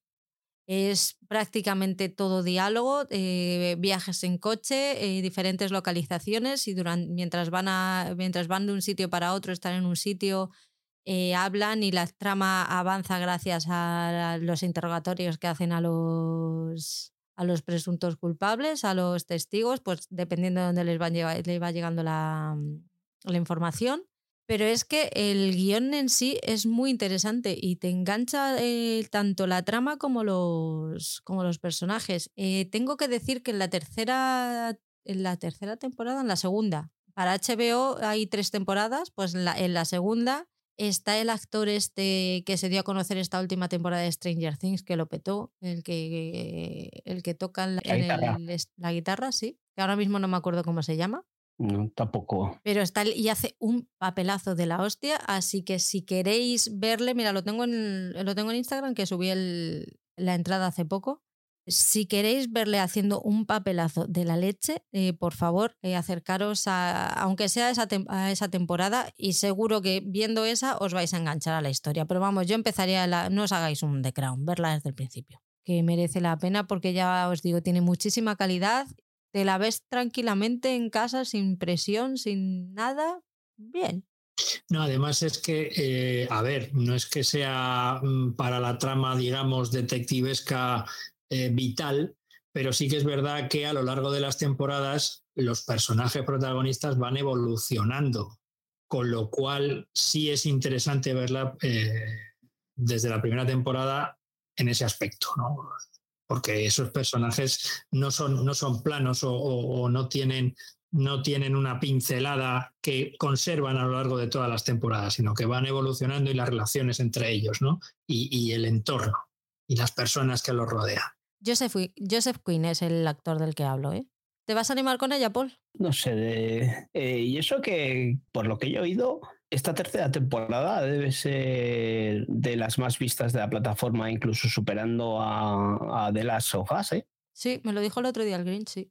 Está, es que está muy bien, es muy, muy, muy buena esta última temporada. Pues eso lo que significará es que BBC, porque esta es una serie BBC, eh, de la BBC, pues eh, si no hay más libros escritos por Robert Galbraith, alias J.K. Rowling, pues tire de guiones originales. Porque yo creo que de momento lo que están adaptando son los libros eh, publicados. Esta semana se ha anunciado que están, la BBC está en conversaciones con ella para que le deje hacer una quinta temporada.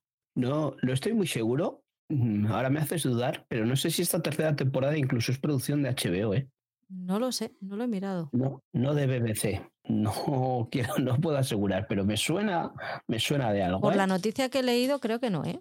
A mí me da la sensación que puede ser un caso similar, Paul, al de la materia oscura. Creo que la materia oscura sí que sale el simbolito de HBO al principio de cada programa, si tú lo ves, pero vamos, en realidad sí que es cierto que la producción era BBC. Eh, probablemente a lo mejor con esta serie ocurra lo mismo, pero vamos, tampoco te lo puedo asegurar.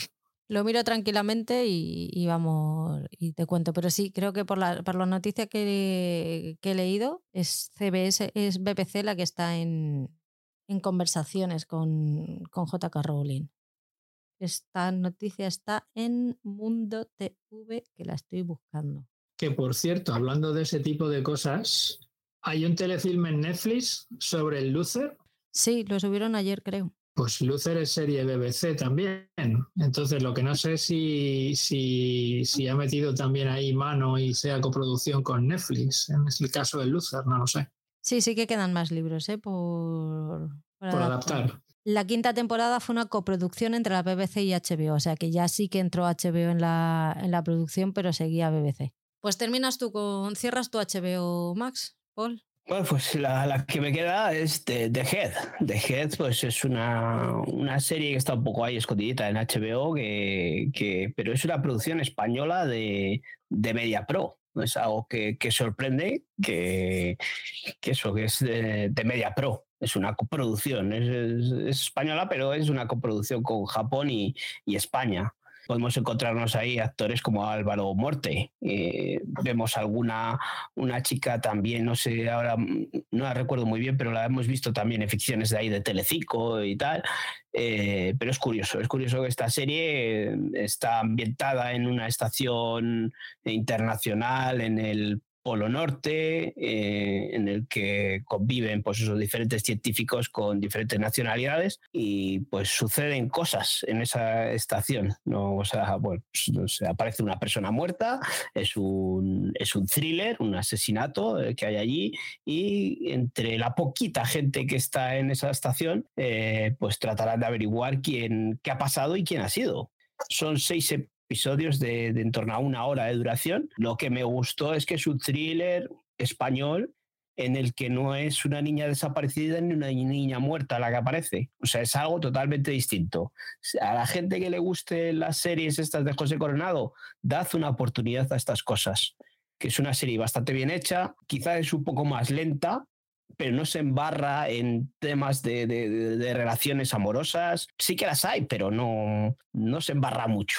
Eh, yo creo que es una serie muy bien hecha. Eh, tiene dos temporadas. eh, la segunda no la he visto todavía, pero esta primera está muy bien. No es un seriote espectacular. Las interpretaciones son bastante justitas. El doblaje es bastante malo, ¿vale? Tiene cosas malas. Pero a- en lo que me refiero a cuestión de producción, para la gente que le gusta estas series que hemos dicho antes, estos thrillers que estamos acostumbrados a ver a niñas muertas y, y demás, aquí tenemos algo totalmente distinto, pero con ese nivel de producción. Y está muy bien. A mí me sorprendió mucho el, el hecho de que fuese de una producción de, de Media Pro, de Media Pro, que es la, la sexta, como quien dice.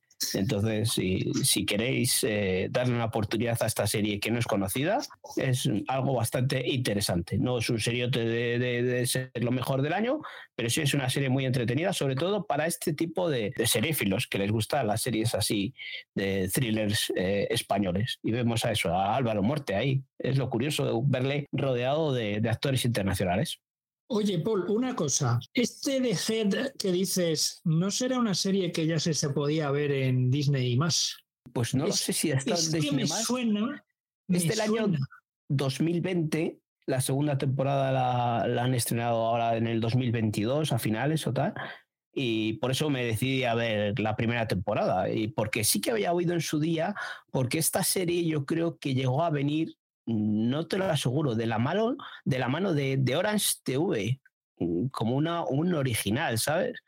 Me suena que, que, esta serie era por ahí y, y, ha tenido bastante éxito a nivel de audiencia, ¿eh? no, no solo en España, sino a nivel internacional. Me suena ver al actor, al actor grande de Gran Bretaña, John Lynch, en Disney más, en las típicas fotos estas de presentación de, la, de lo que vas a ver, ¿sabes? Cuando te vas, vas navegando por la, la aplicación y tal. Y es que me suena de que en Disney más se podía ver esta serie, fíjate. No, Pero ya no estoy seguro, ya no estoy seguro. Yo tampoco, yo la he encontrado ahí en HBO y, en HBO. y me llamó la atención porque me recordaba de que ya había sido estrenada y, y que había tenido bastante éxito y por eso le di esta oportunidad y, y, ya te digo que merece la pena, no es que sea un seriote espectacular, pero sí que te tiene eh, los tres primeros episodios muy atrapados, porque encima es un, un ambiente bastante hostil así en, en, el Polo Norte, en el que no tienes, eh, porque quedan, llegan incluso a quedarse aislados eh, en, en, nivel de comunicación, entonces no pueden escapar de allí y, no pueden comunicarse con nadie. Y está muy bien, es bastante asfixiante y agobiante y, y crea un ambiente bastante bueno. ¿eh? Pues me lo apunto. Yo también me lo, me lo he apuntado darle una oportunidad, porque eso, no, ya te digo que no es una serie que diga, joder, el sillote de mi vida. No, no, es una serie entretenida para ver un thriller eh, sin que salga José Coronado, ni que haya una niña muerta. Yo es que ya me canso de niñas muertas y niñas invisibles y niñas de la nieve. Su puta madre ya. Vamos con Movistar Plus. Terminó Happy Valley. Terminó bien, Happy Valley, muy bien un final mucho más reposado de lo que yo me esperaba, pero muy bueno. Yo creo que termina como tiene que terminar y para mí eso es, es lo mejor que puede hacer una serie. Se nota que está muy cuidada. Todas las decisiones que se han tomado era para que, por el bien de la, de la serie, creo que Catherine no podría haber terminado mejor. No tengo mucho más que decir, aparte de que si no lo habéis visto, no sé qué mm, coño estáis haciendo con vuestra vida, porque deberíais dejar de ver todo, incluso Sky Showtime, jodidos, y, y ver esta serie. ¿Tú lo has empezado, Paul? Va, va, eso te iba a decir, que si iba por alguien eso de, de, No sé si lo decías por alguien. No. Ah. Yo decir algo con segundas intenciones jamás. Pues eh, no, no la he visto, no la he empezado. Hace poco he leído a alguien que. Estuviste a punto. Tú dices, eh, tú dices, Oscar, que tienes una lista interminable de series ahí apuntadas, ¿no? Sí, y, sí, sí. Y, no sé qué he leído hace poco que he dicho, hola, joder, qué, qué bien dicho. Una, una vergonzosa lista de, de, de series que, que, todo el mundo debería haber visto yo, ¿no? pues esto estaría en esa lista de, de, que todo el mundo ha visto, todo el mundo te dice, bueno, tienes que ponerte que buena, y, y, no la he visto. No he visto ni un triste episodio y, joder, sí que, pero no sé, no, no me acaba de decir, me voy a poner con ella, pero lo tengo que hacer.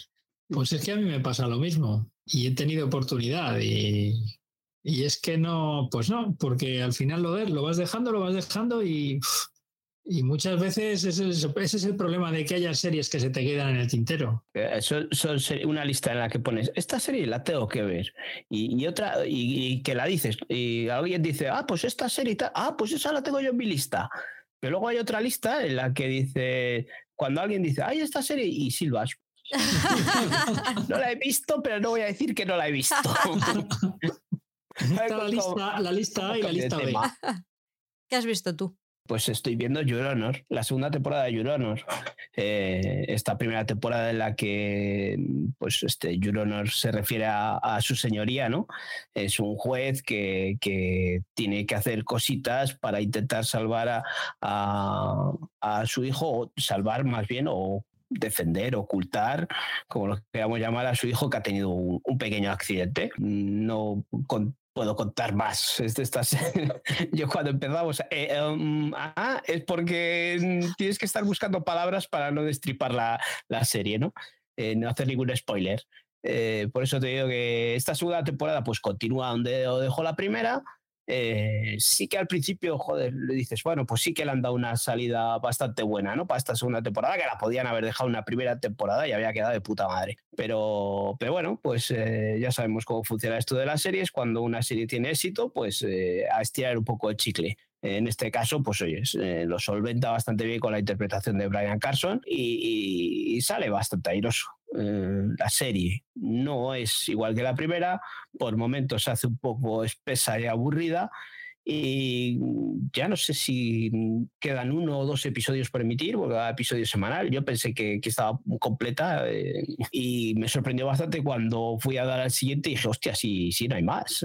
Me tengo que esperar a, a, la próxima semana. Y creo que ya no sé si queda, me quedan uno o dos por ver. La llevo al día, o, o, sea, el otro día he visto el episodio y cuando le he dado al siguiente he visto ya, pues ya no hay más.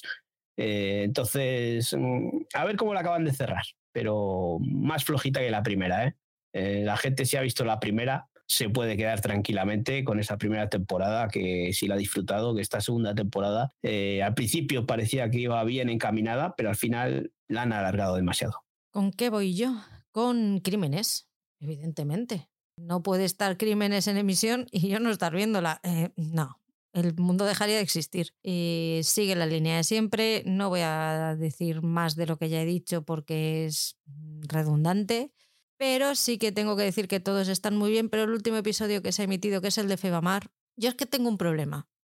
Que a mí yo empatizo mucho con los asesinados, excepto si son delincuentes mm, jodidos. Y cuando digo jodidos, digo trata de blancas, eh, maltratos, etcétera, etcétera. Entonces, cuando hay eso de por medio, a mí el que maten a una persona me deja de parecer tan mal que no habla bien de mí, pero es que no lo puedo evitar.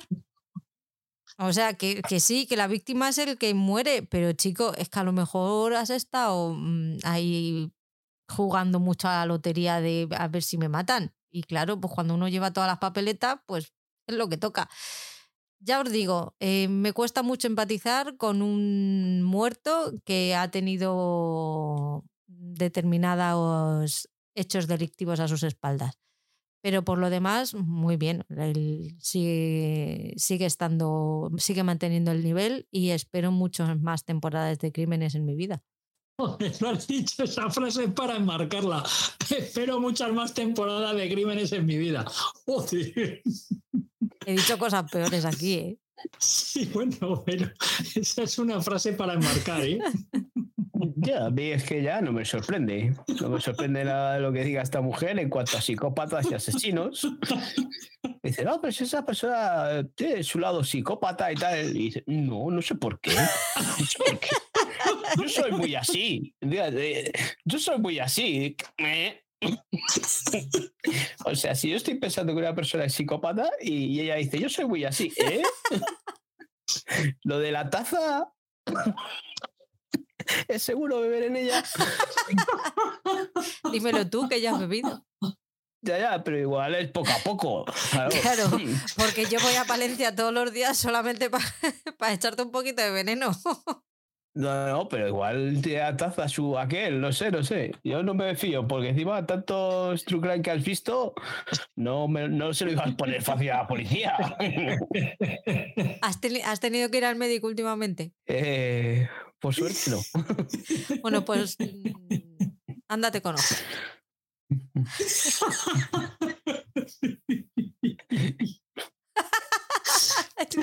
que no se fía el jodido. no me hagas pensar cosas que se, ahora, últimamente se, se ven o se escuchan virus de estos de diarreas y vómitos y no sé qué que he tenido por algún compañero de trabajo y tal. Joder, pasado unos días, tal, el fin de semana. Pues fíjate si me toca a mí y me dices ahora esto. Estaría acojonado, Dios, Dios. A ver si es verdad. Me lo imagino en el médico diciéndole, por favor, ¿me puedo hacer un análisis para ver si tengo algún tipo de veneno en sangre? Que es que me han mandado una taza hace un mes, ¿sabe? Y no sé yo si pudiera estar envenenada. No, no, si te dije que era un virus, ya, ya, ya. En eso habíamos quedado, pero. es que conozco a una mujer que, a lo, que no me da mucha confianza, mire usted. ah, no, no te preocupes, me caes bien. ¿Tú te, tú te imaginas? Como pase algo raro a mi alrededor, todo esto va a jugar en mi contra. Jodíos. Todo esto. Estos comentarios. si esto solo lo sacas aquí. Sí. Realmente sí. Normalmente soy una persona normal que cuando piensa esas cosas se calla para no levantar sospechas. Típico de psicópatas. Oye, pero empatizo. Los psicópatas no empatizan. Es verdad. Ay, A mí me da penica. Mira, la- mira el último episodio de, de una historia de crímenes y luego me dice simpatizo o no empatizo. Me está mirando con desconfianza. Ah, sí, sí, sí, ya sabes. Y Eli, Eli no es psicópata, tiene rasgos psicopáticos que no es, no es lo mismo. Porque si la pincha, sangra. Y si atacan a quien quiere, mm, se siente mal y triste y se desespera porque no, no quieren que muera. Y eso es de persona normal. A ver, Oscar, estamos hablando de, de Ellie, el personaje de, de, de, of Us. sí, sí, me lo he imaginado. Sí, sí. Hemos comentado en el podcast que, pues, que tiene ciertos rasgos psicópatas, ¿no? Y, pero, pero Patri defiende que no, que, como ha dicho ahora, o sea, nosotros decimos, yo digo que es psicópata. Eh, Albert, eh, esto, Álvaro, eh, mm, no acaba de darme la razón por si acaso tiene que dormir en el sofá. Pero Patri dice que tiene ciertos rasgos psicopáticos. No, no ciertos, tiene muchos. Lo llama así. Lo llama así. Y claro, preguntas a Álvaro, Álvaro pone caras y eh, ¿tú qué crees, Álvaro? Y hace, bueno, yo, el sofá es duro. Que no se queje que es nuevo. Por eso está duro, todavía no está. Todavía no tiene el hueco hecho. En cuatro días que duerma ahí ya verás cómo le coge el gusto. Hace la forma, ¿no? Eso me pasa por ser yo. Ay. En fin. Pues mostrarme cómo soy. Here I am, sí. Here I am. Termina Movistar Plus. Paul, por favor. Bueno, pues eso, que estoy viendo la, la temporada 2 de Fantasmas eh, USA y me estoy divirtiendo mucho, pues, pues sigue con estas mismas historias de estos fantasmas en esta mansión, esta versión americana de, de fantasmas de, de- de de Inglaterra, de Gran Bretaña, y es muy divertida. Yo es que mm, casi me, me lo paso mejor que con la británica. Eh, la británica tiene ese punto serio, ya lo hemos dicho muchas veces, tiene su humor más británico y en este tiene su humor más eh, americano. Eh, lo que más me gusta de esta serie, que yo creo que ya lo dije cuando acabó la primera temporada, y que creo que no pasa en la británica, es que los fantasmas empiezan a inter- interactuar también con, con el personaje de- del hombre. ¿no? De- del marido de, de- de ella. Eh, interactúan a su manera, pero interactúan. Y yo siempre he dicho de joder, pobre hombre, los dos, ¿no? Es- en, en los dos casos son ellas las que ven a los fantasmas y ellos otros están al verlas venir, ¿no? Pero en esta, en la americana, juega un papel así, ya te digo que yo creo que fue cuando acabó la primera temporada, ya lo comenté, como que dejaban entrever de que se podía comunicar con ellos. Eh, pero es que se comunican de una manera, pues eso, distinta y peculiar y, y lo hace divertido. A mí me, me- me gusta que, que esté él también ahí metido en el ajo. No sé, es una serie que llevamos recomendando mucho tiempo, las dos versiones, la americana y la británica, así que si queréis ver una comedia cortita de 30 minutitos, divertida, eh, dad la oportunidad a cualquiera de ellas, que, que está muy bien. Disney Plus, Oscar, ¿qué tal el- la tercera temporada del Mandal de, de Mandalorian? Pues sí, eh, he comenzado a ver la tercera temporada del Mandaloriano. Eh, a la hora de grabar este podcast, eh, de momento hay dos capítulos subidos y de los cuales de los dos he visto el primero, que además le he visto y muy bien porque duraba menos de 40 minutos, con lo cual ha sido extraordinario. Otro capítulo en el que nos sientan las bases de lo que va a ser o lo que va a ocurrir en la próxima en esta próxima temporada, ¿no? En los siguientes capítulos. Um, yo em- espero que el señor Grogu, bueno, el niño Grogu tenga cierto papel que no sea el meramente cómico secundario, ¿no? El de hacer monerías y ruiditos para que nos enternezcamos. Creo que se dice así. Pero vamos, eh, en este primer capítulo em, eh, se da, digamos, carpetazo al personaje que en las temporadas anteriores interpretaba Gina Carano. Además, se le da carpetazo en una frase, ¡pum! Y ya está. Y te dicen lo que pasa con él. Y bueno, lo bueno además es que aparece de nuevo Carl Weathers, alias Apollo Creed, Quería decir una cosa antes de que se vaya esto, de lo que has dicho de Gina Carano. Joder, siempre se, podía terminar con los personajes así de fáciles eh, también en la vida real, ¿verdad? Luego la psicópata soy yo, ¿vale? ¿Qué propones, Paul? que a esta persona se la cargaron a, a, intérprete, eh, se la cargaron de, de, la serie y se la cargó Disney Plus por, por hablar de más o, más bien por, por, decir sus ideas políticas eh, en abierto y en público, ¿no? Unas ideas Pues, que eran bastante intransigentes. Y entonces Disney Plus eh, se la cargó y la quitó de, de, la producción de, Mandalorian. Por eso te digo que si fuese tan fácil como ha hecho Disney Plus, de quitarles de, en medio a esta gente con estas opiniones en la vida real, pues mm, seguro que nos hacíamos la vida más fácil al pues resto de la humanidad. Sí, sí, sin, sin eso. Perdón, ya solo ese paréntesis antes de que se fuese. Yo no digo nada. ¿Me estás llamando psicópata? ¿Yo? Jamás.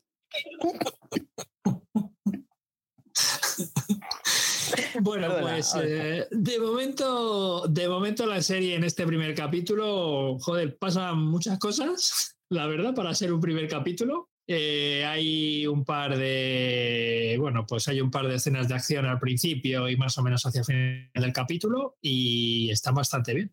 Así que nada, vamos a ver qué es lo que depara esta tercera temporada. Esperemos que la cosa siga así en alto decir que efectivamente el tema del Mandaloriano sigue siendo el mismo, pero que eh, la partitura, la música de la película ya no la hace Ludwig Göransson, sino que se encarga Joseph Shirley de ella, ¿no? Joseph Shirley, si no recuerdo mal, que era el, músico que trabajó en el libro de Boba Fett también, si no recuerdo mal. Y nada, que, que vuelve a ser otra, otra serie de Star Wars de, de aventuras, con esos fundidos y esas transiciones entre escenas tan características de, toda la saga. Así que nada, a esperar, a esperar. Yo sí he visto el segundo. Creo que una de las cosas que esperas se va a cumplir. Así que ya me contarás cuando veas el segundo episodio a ver qué te parece. Me gusta porque además el tono de la serie cambia en este segundo episodio. Es otra historia completamente diferente. Es otra forma de contar la historia de manera diferente, otro género dentro de, de la serie. Tenéis que verlo porque la verdad es que no baja el nivel. Está muy bien. Mm, eh, eso es que ya mm, preguntar, o no sé, para, para, que lo sepa un poco también la gente, eh, por curiosidad mía ella, eh, ¿sigue en el mismo universo, en el mismo planeta?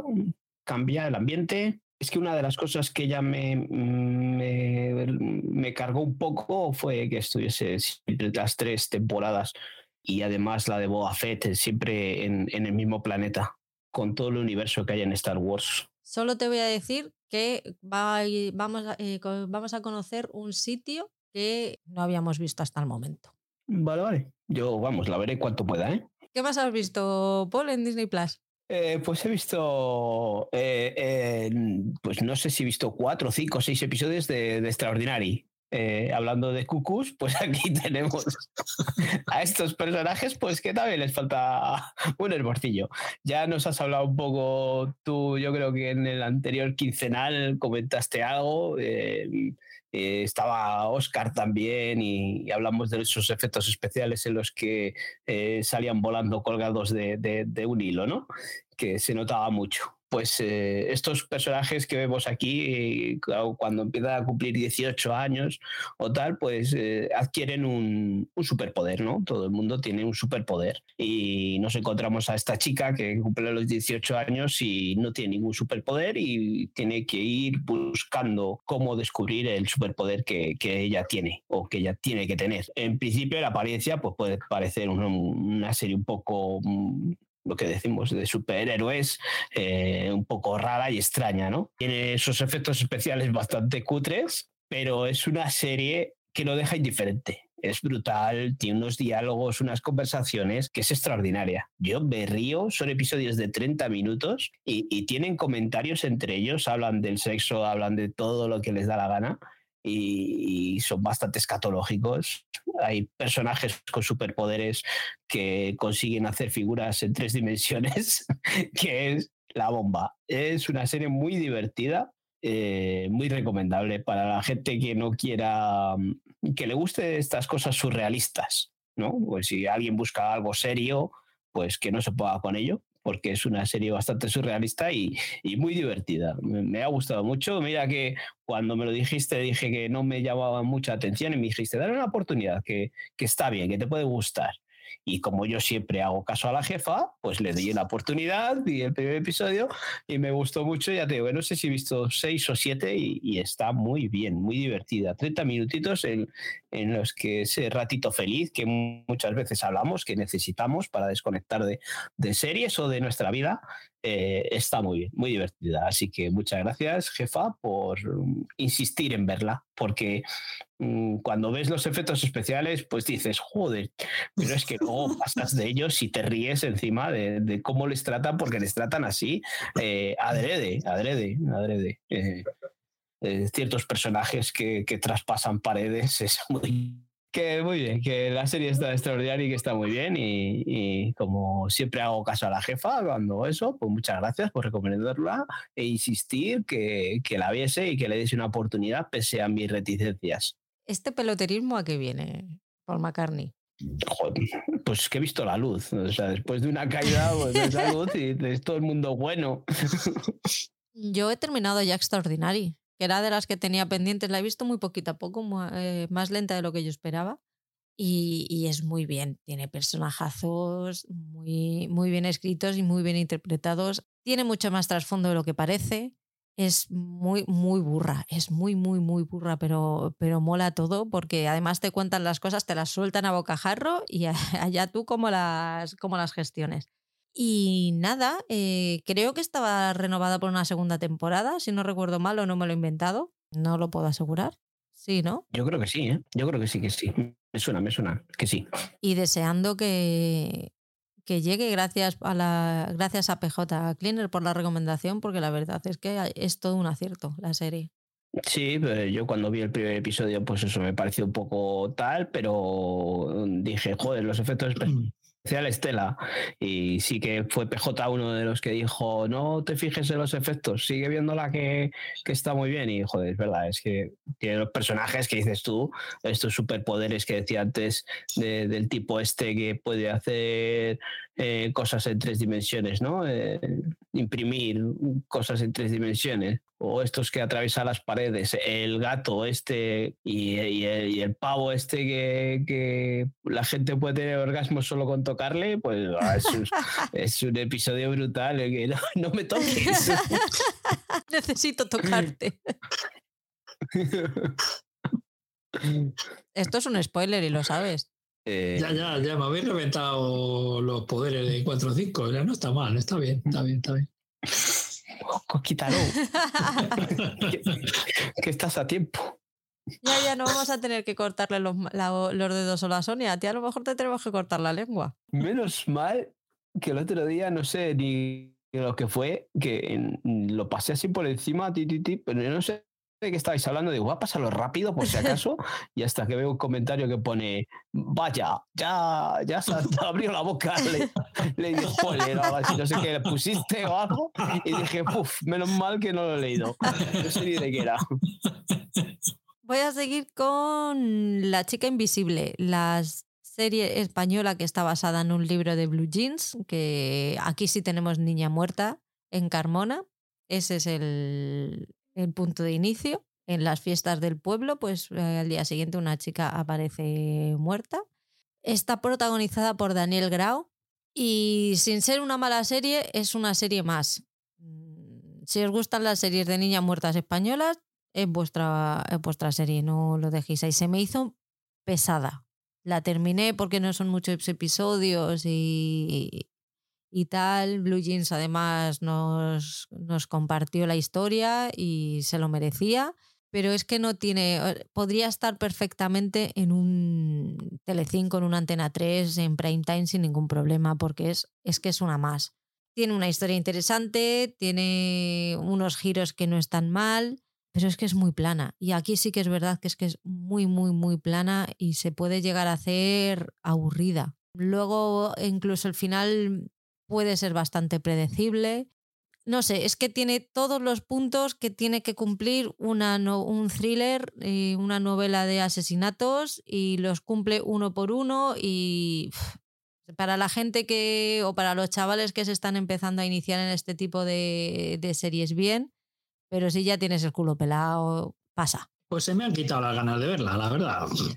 Pero vamos, yo esta la estoy viendo y, vamos, eh, no la recomiendo nada más que a los fans de José Coronado, lo que decía antes. Es una serie más de, española, de, thriller de niña muerta que aparece por ahí. Y sin más, eh, se deja ver si la, la gente que guste estas series de Telecinco, sí, la pueden ver tranquilamente, que la van a disfrutar, pero, pero como, como hemos hablado, ya estamos cansados de, de tanta, tanta niña muerta. Eh, se puede tratar las cosas de, de otra manera y, creo que la ficción española tiene más recorrido que, que, estos thrillers. ¿Cierra Disney Plus tú, Bueno, pues mm, voy a cerrar con otra de las recomendaciones que, que me hiciste. ¿Ves? Yo veo recomendaciones eh, de Americans. ¿No fue una recomendación tuya? ¿Fue mía o fue de Oscar? Fue mía, fue mía. Bueno, pues por suerte una de las grandes recomendaciones que no me hiciste tú. Se nota que me la recomendó Oscar porque es muy buena, es muy buena. Este primer episodio eh, es un episodio que dura hora y 20 o, algo así. Es un episodio larguito. The Americans es una serie en la que vemos uh, pues una familia eh, de origen ruso están metidos eh, en, la sociedad americana como unas personas, una familia normal y corriente, pero que tienen su doble vida eh, como agentes rusos, ¿no? El primer episodio, ya te digo, me pareció con un ritmazo impresionante. Y, joder, eh, lo malo es eso, es ahora y pico que, que dura pero por lo demás, muy bien. Es una serie que tenía pendiente hace mucho tiempo, de esas series que, que, antes hablábamos de una lista de esas series que están apartadas y dices, joder, no, que nadie se entere que no la he visto. pues en este caso es una de esas y, y, me voy a poner con ella. Tengo que ponerme con ella porque ese primer episodio me ha gustado mucho. Por lo que tengo entendido, es una serie que va creciendo y, y a mí todo esto siempre os he comentado, estas series de espías y demás, ese género a mí me mola. Así que le, daré la oportunidad de continuar con ella y, más pronto que tarde, ahora que ya parece que las cosas vuelven un poco más a la calma. Cómo mola él ¿eh? verla, que, que, todo vuelva a la normalidad y que puedes recuperar tus viejas costumbres de sentarte en el sofá a ver series. Pues sí, pues sí, sí que, sí que es un mundo maravilloso. Oscar, de otras cadenas, plataformas, etcétera, ¿qué has ido viendo?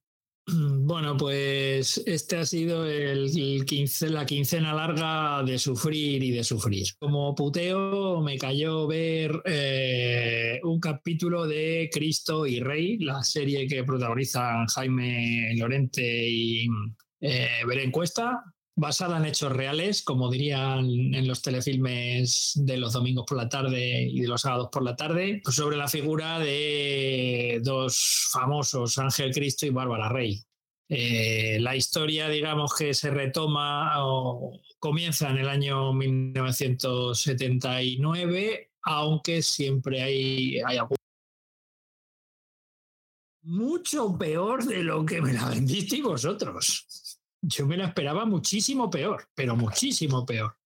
Eh, sí que es verdad que, bueno, ¿cómo te diría yo? La ambientación setentera no me la termino de creer y yo no sé si es por la foto, por la luz, por cómo está iluminada, porque realmente aunque sea setentera la ambientación, eh, resulta que, está rodada pues como una serie moderna del 2023, ¿no? Eh, creo, me creo mucho más la ambientación y la época en OVNIS, la serie francesa de la que hablé hace ya unos cuantos podcasts eh, que se podía ver en filming, que en esta. Pero bueno, Aquí también eh, se supone que no hay tanto presupuesto como en OVNIS. Eh, entonces, a la hora de recrearte, digamos, eh, o darte la sensación de estar en esa época, pues hombre, sí, pues a lo mejor hay dos coches, uno que está aparcado y otro que cruza de repente, en vez de que haya más. Bueno, no sé, eso ya es una ida de olla mía, ¿no? El tema de la ambientación. Pero es que a mí esa época me gusta mucho, los pantalones campana y las ropas y y los papeles de pared chillones y ese tipo de cosas, ¿no? Por lo demás, pues que me la esperaba mucho peor. Que Jaime Lorente hasta me... No, no, a ver, la serie no termina de ser buena, también hay que decirlo. Pero, pero no me parece que sea la, el mierda aunque a lo mejor en el resto de capítulos sí, ¿eh? no lo sé. Jaime Lorente me hace olvidar al Cid. Eh, es que lo del Cid tenía telita. Eh, y me ha resultado curioso ver que la serie viene de la nueva factoría de Daniel Écija, el insigne propietario antiguo de Globomedia, ¿no? Porque creo que Globomedia no aparece por aquí, se llama la nueva productora Good no sé qué, con el equipo artístico y médico y médico habitual, ¿no? Algunos de los nombres ya me sonaban de, de la serie Estoy vivo. Pues hombre, no la voy a seguir, pero vamos, no me parece tan execrable como me la vendisteis. De hecho, me parece más execrable alguna de las que voy a hablar después. ¿Y a ti, Paul, qué te parece? A mí qué me parece, a mí me parece alucinante que diga Oscar que no es mala. Porque He es dicho que no, perdón, perdón, perdón. Mis palabras exactas han sido no es tan mala como me la vendiste. Pues es que entonces te la vendimos mal porque pues eh, mi sensación fue más mala aún todavía. Es que me estás contando tú lo que me estás contando y, me estoy acordando yo del CGI ese de los elefantes y vamos, que me critiques a que pasen unos pájaros en de las sofás por el fondo volando y, y no veas al elefante sin sombra. En mi descargo tengo que decirte que la serie la he visto, el capítulo lo he visto en el móvil. Excusas. Eh, es igual. Eh. Ya me, dirás tú aquí qué cojones vas a ver. No, hombre, a ver, el CGI canta. El CGI canta. Pero, pero estamos hablando, bueno, no, no solo los elefantes, porque cuando entra en, en el primer capítulo, cuando entra en la celda eh, y está con, ¿qué es? Con la leona, es, me parece. Que va la leona y la acaricia y tal. Y bueno, eh, al principio, cuando gana el premio del mejor domador del mundo en el año 69 y tal, y las fauces y ese tipo de cosas, pues, pues hombre, sí. sí, pero si se lo perdonáis a, si se lo perdonas a Extraordinary, pues cómo no se lo va a perdonar. No, no, no me compares a Dios con un gitano, ¿eh? No, no, no. o sea, o sea, no, no me puedes poner una carta de presentación con ese, ese prólogo. O sea, me estás diciendo ya y dices, ya cuando ves esa secuencia en la, de, en la que gana el premio ahí eh, del mejor circo del mundo, de no sé qué cojones. Pero bueno, vamos a ver. ¿En serio?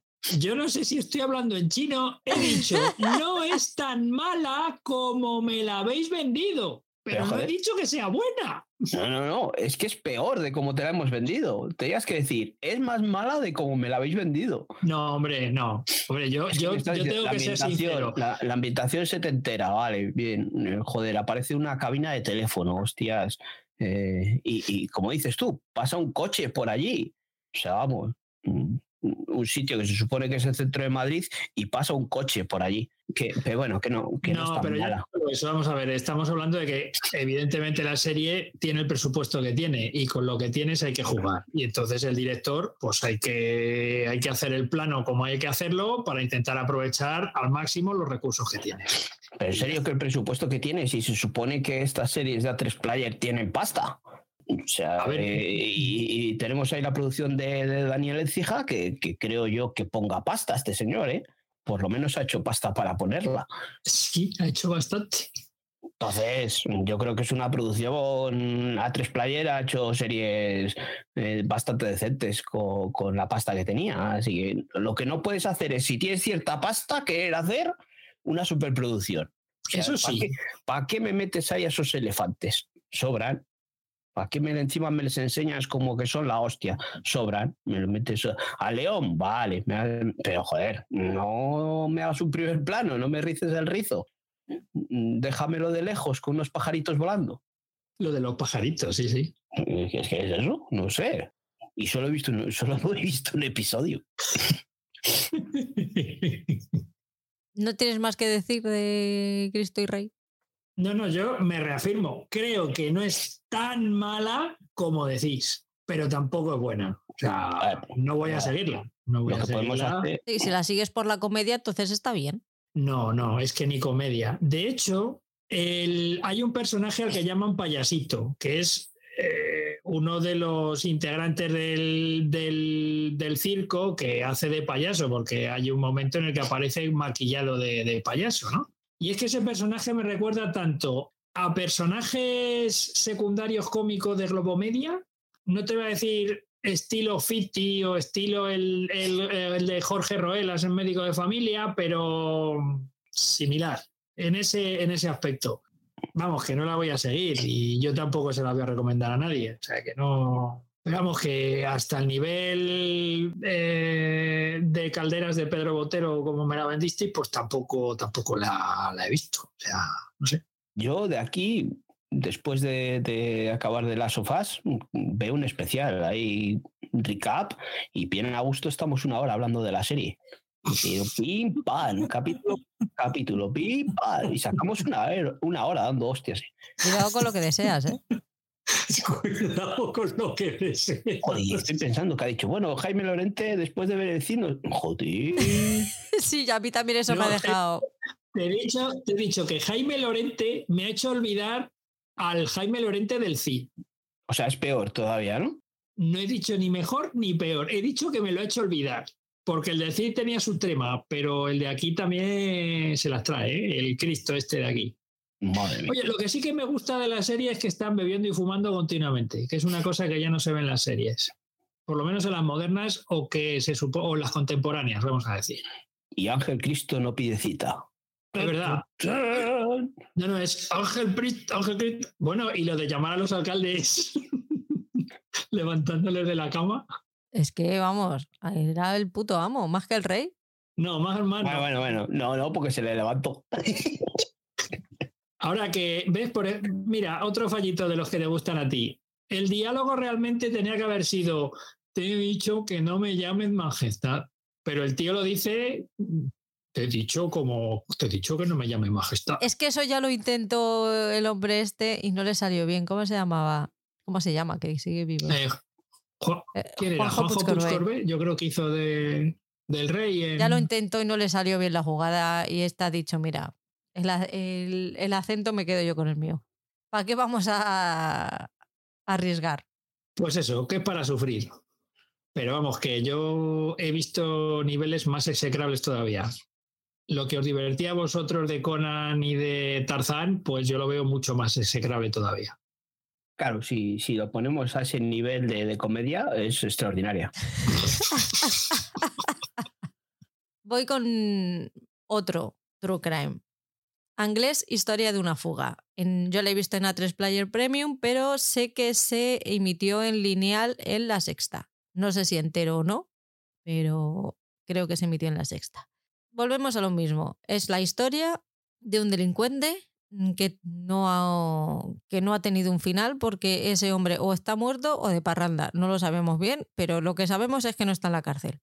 Entonces, narra cómo fueron los primeros, bueno, cómo fue toda la investigación, toda la persecución que tuvieron de él desde que cometió los crímenes de Alcácer hasta que se le, se le perdió la pista definitivamente.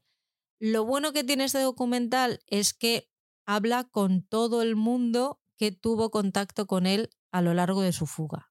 Es decir, con toda la gente de, del barco en el que estuvo de polizón, la gente que se le encontró por la calle cuando iba huyendo y todo eso.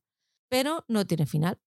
Volvemos otra vez a lanzar teorías, el que pudo pasar, pero no, no te cierran la historia, pues porque no tiene final. Eso sí, es muy interesante lo que te cuentan de la familia. el cómo cambió la vida de la familia es algo que merecería su propio documental, porque te lo cuentan un poquito ahí por encima, pero oye, el dinero que, ganó, que ganaron en la tele eh, lo invirtieron bien. No volvieron a pasar necesidades. Así que ahí sí que me gustaría a mí ver un documental sobre, sobre eso y por qué esa gente que para la justicia eh, han sido enjuiciados y tienen eh, condenas eh, firmes, pueden seguir usando un dinero que se ganó a base de hablar sobre uno de los peores crímenes que ha habido en la historia de España para enriquecerse. Yo este le vi los primeros, le vi en la sexta, como dices tú, sí, en lineal, eh, con mm, no sé si era episodio semanal o diario. Yo creo que los primeros eh, fueron dos o tres así seguidos y luego, eh, luego fue a la semana siguiente. Pero yo llegué a ver hasta que los primeros mm, está muy bien recordando el crimen, recordando las diferentes versiones que se pudieron comprobar, pero lo que dices, pierde cuando ya em, se mete en el barco ese y empiezan las teorías. Ahí fue ya cuando dije hasta aquí, hasta aquí ya, ya no, no, vi más. Pero lo anterior estaba muy bien, estaba muy bien. Eh, lo, único que, pues eso, lo que estás contando de la familia, de, de, de, Anglés, de todo, de, pues, pues, pues, una familia bastante peculiar, ¿no? Porque luego cuando empiezan a escarbar ahí en esa familia, pues ya ves lo que había. Eh, y lo malo es eso, no es como Netflix que va divagando con historias que, que van para adelante y para atrás, pues te dice, vamos para adelante con esta teoría, pero luego, ay, que no, ah, ahí te había engañado. pero eso, yo creo, ya cuando se monta en el barco y se va a Irlanda, ¿no? y ya, pues, yo creo que ahí ya se les empieza a ir la olla cuando empiezan a entrevistar a, a los que iban en ese barco y claro, ahí mm, cada uno sálvese quien pueda. Esto es, voy a decir lo que, lo que haga falta para que no me para que no me enchironen.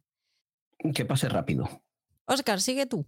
Bueno, pues voy a hablar de otro puteo. Eh, en este caso es un puteo que se emite, o no sé si se ha emitido ya, en el canal Cifi. Eh, y se llama Regina del Vampiro. Resulta que leyendo los créditos he visto que está basado en una serie de novelas de un señor al cual no tengo el gusto de conocer y tampoco tengo, tampoco voy a perder el trasero por conocerlo. Eh, pues el tal Reginald este es un chaval gordito que trabaja en un sitio de estos de qué es de, de helados o de algo así y que por circunstancias pues termina transformándose en vampiro. No sé a qué tipo de público va dirigido esta serie, porque me parece que es excesivamente aburrida y con poca acción para lo que pueda ser un público adolescente, con diálogos presuntamente eh, presuntamente profundos, eh, con un ritmo tirando a lento, y a mí me ha aburrido profundamente. La, el capítulo dura 43 minutos, el capítulo que he visto, y es aburrido. Estaba deseando que terminase. Interpretaciones, pues bueno, creo que aparece por ahí alguien que debe ser familiar de Mario Van Peebles porque se parece muchísimo a él, que es el vampiro que transforma a Reginald en vampiro. Y el que hace de Reginald, creo recordar que era el compañero de Tom Holland en las películas de Spider-Man, que no me acuerdo ahora mismo cómo se llama. Por lo demás, para mí, una serie no recomendable y aburridísima. Entonces, me tragaba el primer capítulo porque me lo tenía que tragar, porque era mi penitencia y porque era un puteo y se acabó. Uno y no más, Santo Tomás. Pues fíjate tú que le he visto obligado. Fíjate los que lo vimos. Por, por, por decir, ¿estás seguro que es divertida? Pues va a ser que no, ¿eh? porque dices, vale, la serie es mala y tal, pero no sé, puedes sacarle algún punto a favor, es divertida, eh, te ríes por del por no llorar, pero es que, no, es que es aburrida, es aburrida. Sí, amigo, sí. Buen puteo. Sí, sí, no, este está muy bien puesto a traición, a traición. Paul, sigues tú, perfecto. Bueno, pues eh, pues os voy a hablar de, de, Lazarus Project del proyecto Lázaro de AMC Plus. Para mí es una de las mejores series de lo que llevamos en, eh, de este año. El proyecto Lázaro, al que ha titulado la serie, pues es un proyecto en el que una agencia puede dar mm, marcha atrás en el tiempo cuando sucede un evento que pone en riesgo la vida de la humanidad. Pues con esta premisa, que puede ser ya más roída ¿no? de, los viajes en el tiempo, eh, nos puede sonar un poco a la española del Ministerio del Tiempo, eh, pero eh, tiene otro trasfondo. El aspecto este que hemos visto otras veces, de que si cambias algo en el pasado puede afectar al futuro, aquí no tienen contemplación. Aquí cuando vuelven atrás en el tiempo, estos agentes o estas personas que trabajan para este proyecto eh, son conscientes de que están yendo atrás en el tiempo eh, y, lo, y lo harían. O sea, saben que pueden cambiar las cosas y pueden cambiar las cosas a su antojo personal. Pero claro, no siempre que, cambias algo en el pasado va a volver a funcionar como tú crees. Cuando cambias algo, pues eh, todo vuelve a saltar en otra, eh, en otra paradoja, ¿no? Eh, es una serie muy buena. Está muy bien hecha, tiene un, ritmo extraordinario con su dosis de acción y, sus momentos de diálogo trascendentales, está bien es una serie muy buena.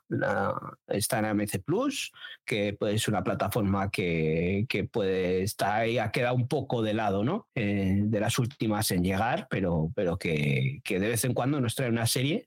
Y en este caso, ya te digo que es una serie que me ha gustado muchísimo.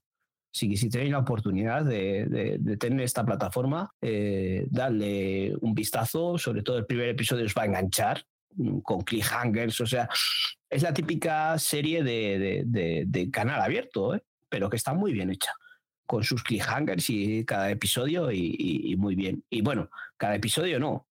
La temporada acaba en todo lo alto, está renovada por una segunda temporada, pero eso, la temporada acaba, vamos, con un cliffhanger brutal. No me llama nada la atención, pero todo el mundo habla bien de ella. Qué pereza. Está muy bien y yo creo que te gustaría porque tiene ese trasfondo que te digo de que cambiar cosas en el pasado afectan luego a, como lo llaman ellos o, se llama eh, las diferentes paradojas. O sea, si pasan cosas que pueden acabar con la humanidad como pues una guerra, eh, un ataque nuclear o cosas así, pues claro, va variando. O sea, se vuelve encima, vuelven a un punto de control, como si fuese un videojuego, ¿no? Cuando llegas a un punto, puedes volver atrás en el tiempo a ese punto. Sigue avanzando la humanidad o la historia hasta que llega a otro punto, a ese punto, a ese check. Eh, si luego a partir de ese check eh, pasa algo que, que, puede acabar con la vida de la humanidad, vuelven atrás. Eh, y está muy bien, tienen que acabar con la persona que puede generar eso, la misión ronda en torno a eso. Pero una vez que vuelven atrás del tiempo, si han sucedido cosas personales que, que no les han hecho gracia, pues aprovechan y lo cambian. Pero no todo sale como planean. Es que lo bueno es que tiene esas dos cosas. O sea, si, si se centran en el que van a resolver que no se acabe con la humanidad matando al, al personaje, por ejemplo, ¿no? Eh, es la realidad, que da el botón y estalla la, la, la bomba nuclear, eh, si luego llegan y cambian algo en sus situaciones personales, luego todo no avanza como ellos creen que se va a llegar. Por eso tiene esa dualidad, eh, que es lo que creo que hace especial a la serie. Venga, le daré una oportunidad, va. Te va a enganchar. Yo creo que después del primer episodio, sobre todo con el cliffhanger que te dejan ahí, te va a enganchar. Yo he visto los dos primeros episodios en filming, estoy en filming, he visto los dos primeros episodios de We Are Lady Parts. Se habló mucho de ella en el, en el grupo, yo todavía estaba terminando con toda la locura que tenía en casa, pero sí que la apunté me quedé con muchas ganas de empezarla justo en ese momento, pero bueno, ya he empezado con ella y voy viendo un episodio al día porque quiero que me dure porque me está encantando. We Are Lady Parts eh, está creada por Nida Mansur y sigue la irreverente historia de un grupo de jóvenes musulmanas que forman una banda de punk feminista en Londres. Me gusta mucho porque te das cuenta de que realmente la percepción general que tenemos de los musulmanes es completamente diferente a lo que de verdad son. O sea, son un grupo de chicas jóvenes musulmanas que viven en Londres con los problemas de cualquier persona joven mm, que no les, mm, no le, iba a decir identifica, no les define el ser musulmana, simplemente son mujeres jóvenes en una gran ciudad que quieren vivir su vida. Sí que tiene sus momentos en los que hay gente que les intenta poner la etiqueta de cómo eres musulmana, tú no puedes hacer esto, no puedes hacer lo otro. La protagonista es la que es un poquito más conservadora que las demás, pero al mismo tiempo quiere experimentar. Mm, es un happy place total, es muy es muy guay. No puedo decir otra, es que es, es muy chula, es muy está contada desde un punto de vista para mí perfecto para lo que quieren contar.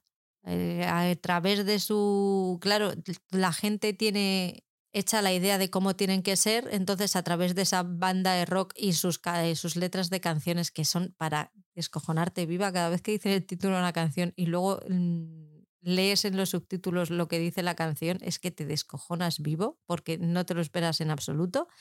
Son y se sienten totalmente libres como deberían ser y sentirse totalmente libres todo el mundo independientemente de su origen. Con lo cual, eh, un 10 para ellas y espero mm, seguir viéndola y que mantenga el, que mantenga el nivel, porque me está flipando. Bueno, pues joder, no la estás mm, vendiendo bien. Y si eso, lo que dices tú, eh, eh, lo han comentado varias personas ahí en el grupo. Y joder, al final hay que darle una oportunidad. y no sé cuántos episodios son. Iba a mirarlo. No son muchos. No sé si son seis. Seis. Son seis. De 24 minutos, 24-25 minutos. Es súper rápida de ver.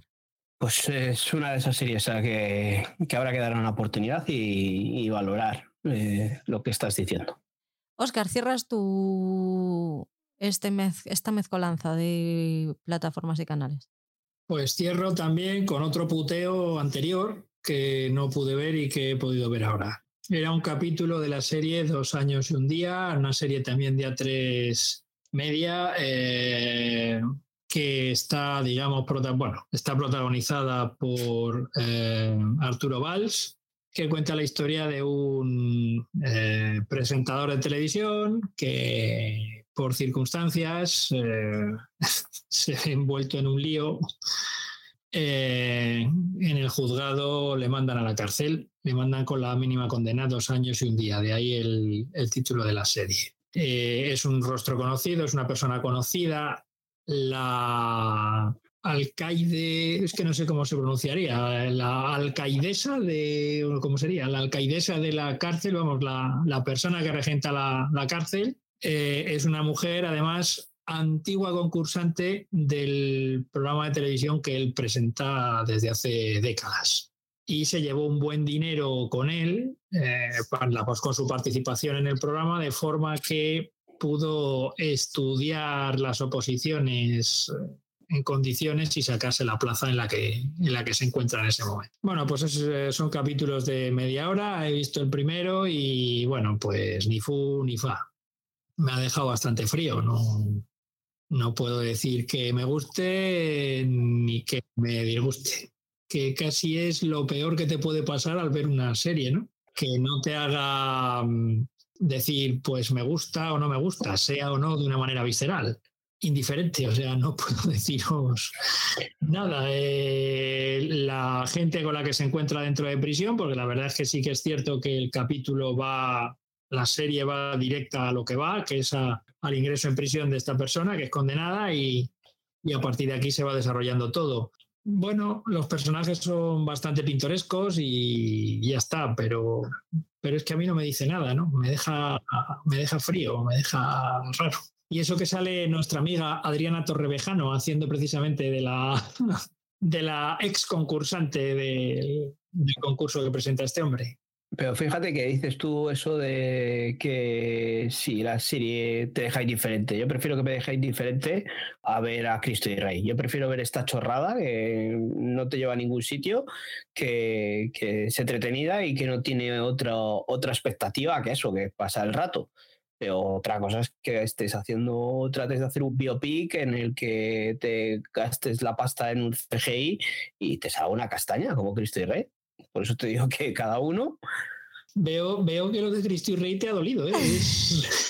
Joder, es que, es una puta mierda.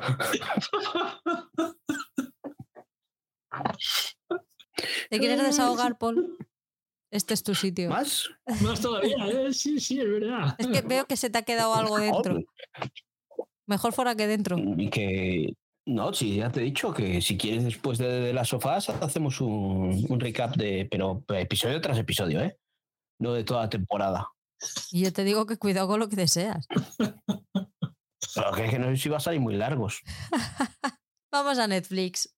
¿Con qué empiezas de Netflix? Bueno, pues voy a empezar con, con el gabinete de curiosidades de Guillermo del Toro. Eh, la he visto completa ya. No, no, no sé cómo explicarlo. Eh, bueno, había visto dos, dos, episodios que son episodios bueno, eh, in, independientes, cada uno trata de una cosa. Eh, os había comentado ya que había visto esos dos episodios que me habían gustado, estaban muy entretenidos, volviendo a un terror así más clásico, con, con Guillermo del Toro en el inicio de, de, cada episodio, contándonos un poco así a lo Alfred Hitchcock, de qué iba a ser el episodio, quién era el director y tal. Y, y, los dos episodios que vi pues me gustaron, incluso llegué a recomendar uno a, a, a Patricia para que, que le echase, le echase un De vistazo. Eh, ah, perdón, pensé que era recomendación, era puteo. Y no lo he visto. Y, y, no, y, y no, lo ha visto, no, he visto. no lo ha visto. No sé por qué. No sé por qué. Pero bueno, cosas no que pasan. Tiempo. Que hay gente que no cumple. Luego cumple. Pero bueno, no me que mi error pues ha sido continuar con la serie. Eh, había disfrutado mucho con ella, con los esos dos episodios que me habían gustado, pero es que eh, no tiene ningún orden ni ningún sentido, pero yo seguí el orden que había en Netflix y, y cada episodio va de mal en peor. O sea, el último, el último diría que no lo he visto ni acabar, porque me estaba aburriendo, pero de una manera tremenda. O sea, el terror que habíamos visto en los dos primeros episodios, hay episodios que, pues, están basados en relatos de Lovecraft y salen, pues eso, eh, lo que hablábamos antes del CGI, los efectos visuales son un poco malillos, justitos de presupuesto. Vale, puedes tratar la serie como una serie de serie B, en el que quieras hacer los monstruos ahí un poco más cutrecillos y tal. Vale, te lo compro pero es que hay dos episodios, los dos episodios finales son aburridísimos, aburridísimos. Y creo el último, te digo que no sé si le he visto porque o, o le he quitado o me he dormido. Hasta ese punto hemos llegado. Con lo, con lo, que me gustaron los dos primeros, ¿eh? Ya verás cuando veas tú el, el que te puse de, de, de, puteo, qué divertido y qué bien hecho está y, y entretenido. No puedes cambiar ya. Pero luego es que no te les pondría ni de puteo. El último es que no, no son ni para de puteo. Y yo que me alegro. Pero el segundo sí, ya lo verás que está muy bien. Así que si queréis ver eso, algo de mm, Guillermo del Toro, que tiene, está bien, ¿eh? Tiene, su cabecita está bien amueblada en cuestión de fantasía. Veis los dos primeros y joder, qué cosa más curiosa, pero no veáis más porque son encima de forma independiente, son totalmente eh, distintos, cada uno trata un género, un tipo de, de, de, de terror, pero vamos, que el terror psicológico de, esos episodios que te estoy diciendo, hay uno, el penúltimo, que, que, que, el terror llega pues los últimos cinco minutos y dices, joder, eh, si, si hubiese metido esto antes igual me había gustado, pero así no. Y el último es horrible, horrible, horrible. Ya estoy con You y me estoy aburriendo. Ah, te iba a decir, digo, eso es lo que opinas, ¿no? El silencio. Sí, básicamente. O sea, ya la voy a terminar pues, por, porque es You. Y quiero, quiero saber si hacen el crossover con Emily in Paris y se la carga. Pero ya está. Está. A ver, la historia, si es que la historia no está mal, pero que es que ya llevamos cuatro temporadas mmm, hablando de esto. Joe está mmm, fatal de la olla. Está, ese sí que está cucú. Y no puede ser que me estés contando todo el rato lo bueno que es y me estés dando su punto de vista de psicópata de yo soy bueno y los demás son malos, porque ya me lo sé. O sea, y me está, si, si yo lo sé, que me ha cambiado, ha cambiado la, el argumento, han cambiado la historia. La verdad es que eso lo están haciendo muy bien porque van cambiando la, la forma de asesinar y les van, le van dando la vuelta de tuerca que está guay. Pero ya estaría, ya no más.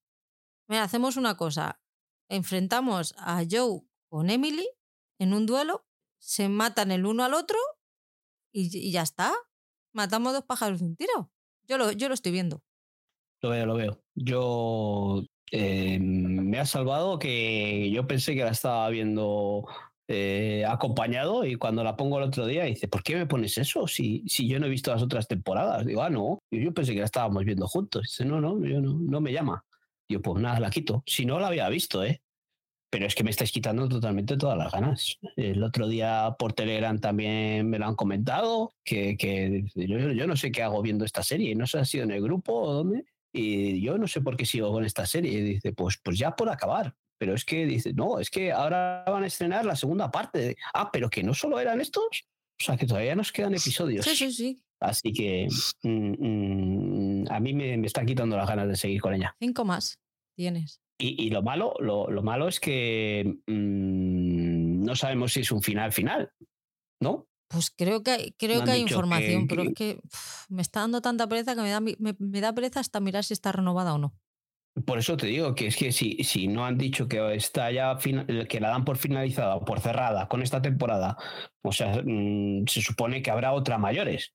Y si no hay otra mayores, como cierren esta y la cancelen, chan, chan, chan. Bueno, ¿y cuál es tu siguiente, Paul? me voy a ahorrar, me voy a ahorrar. De momento me la voy a ahorrar. Pues mi siguiente es un otro de tus puteos. Esta vez sí que es tu puteo. El otro era el de, el de, el de Oscar, pero este sí que es tu puteo. He visto un episodio de Outer, Banks. Eh, fu, gran puteo, gran puteo, porque es, es, es mala, mala, no llega al nivel de Cristo y Rey, pero es mala. Es, es- un- es aburrida. A mí me resultó muy aburrida. Y, y, eh, pues esto vemos ahí a un grupo de jovencitos en, en no sé cómo se llama esta zona en- de, de- de los, no sé cómo se llaman, pues una zona de Estados Unidos en la que solo vive gente adinerada. Cuando empieza, creo que el episodio te dice aquí en los, mm, eh, no sé, cómo, en la Es zona tipo esa, los Hamptons, dice- pero no son los Hamptons. Sí, eh, y te dice, hay dos tipos de gente, la gente que vive a cuerpo de rey, que no hace nada, y los que trabajan de sol a sol. Bueno, pues esto es una mezcla, ¿no? De gente que eso, de, de- de chavales jóvenes eh, con diferentes estratos sociales. Y bueno, pues se encuentran por ahí con un barco hundido en el que algo esconden eh, dentro, ¿no? Pero joder, que hay una persecución en la que siguen, pues lo que hablábamos de, de Sky Rojo, ¿no? Eh, hay unos profesionales que son unos sicarios que persiguen a unos chavalillos con un rifle del copón en una lancha motora y, no tienen cojones a darles. Pero es que dice, "Buah, están escondidos ahí, ay, que me tapo aquí. Pero es que hay una, se levanta una tipa allí y se pone a hacer su red ahí para tirarse al otro y no le dan. Pero qué sicarios son esos. ¿A quién has contratado? El tío que haya contratado a esos para matarle, déjalo. Déjalo, dedícate a otra cosa. No, pues, horrible, horrible. No, no veo más. Vamos, me bajo del barco antes que estos otros. ¿No te ha gustado?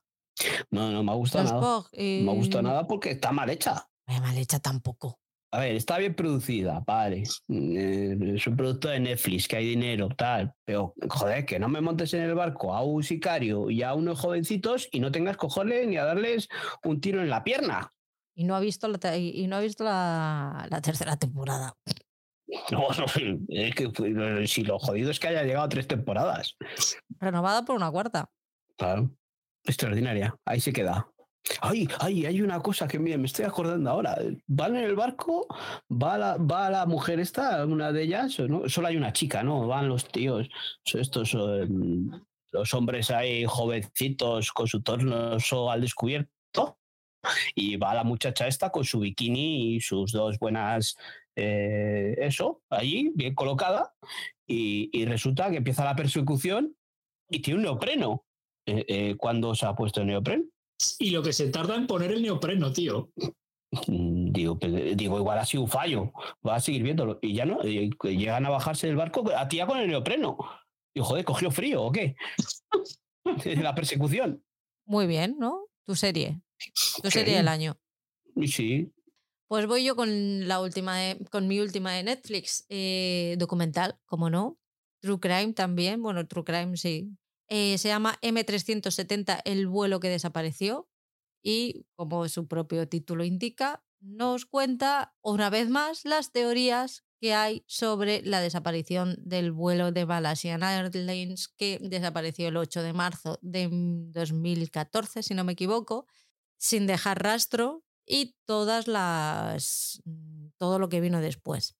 Bien, si estábamos hablando, eh, como veis, no he visto un puñetero documental que tenga un final cerrado. Feliz. No, feliz no hay ninguno. ¿Has visto? Sí que sois peores vosotros que yo. Feliz no hay ninguno, pero no hay un final cerrado en el que podamos decir, señores, pasó esto, chimpún. No. Entonces aquí hay varios periodistas, investigadores por su cuenta. Los malasios no han querido hablar, evidentemente, porque fue un puñetero desastre. Están los familiares de los desaparecidos hablando y aquí cada uno cuenta su historia como le viene, ha hecho sus investigaciones por su cuenta, han cogido datos de un lado y de otro, los han juntado, lo han metido en la costelera y han dicho, pues con esto me sale esto, pues chimpún, ha pasado esto.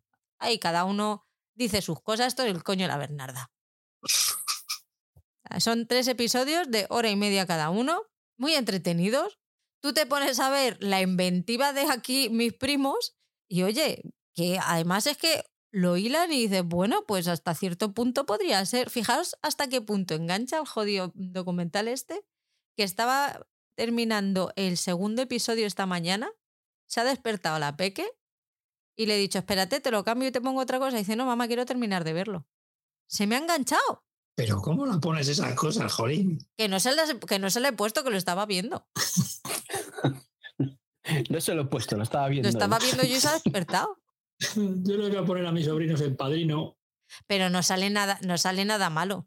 Que, que eso, pues eso, otro, otro documental de Netflix eh, que, con teorías locas y demás. Y, lo que me hace gracia es el comentario de Oscar de decir que si tenía un buen final, un true crime con final feliz. Luego ya podemos hablar de los diversos matices de la expresión final feliz, pero bueno, eso es otra historia. Y al final se casan. sí. Como en las pelis de género indeterminado. Paul, cierra tu Netflix, porfa. Bueno, pues vamos a hablar de Netflix con algo pues eh, que me ha gustado. Me ha gustado, lo hablamos en el mensual, vi el tráiler, se me quedó ahí un poco en el olvido, no ha generado mucho ruido. Tú sí que nos la has traído en el otro quincenal, es la, serie El nuevo empleado de, de Requit.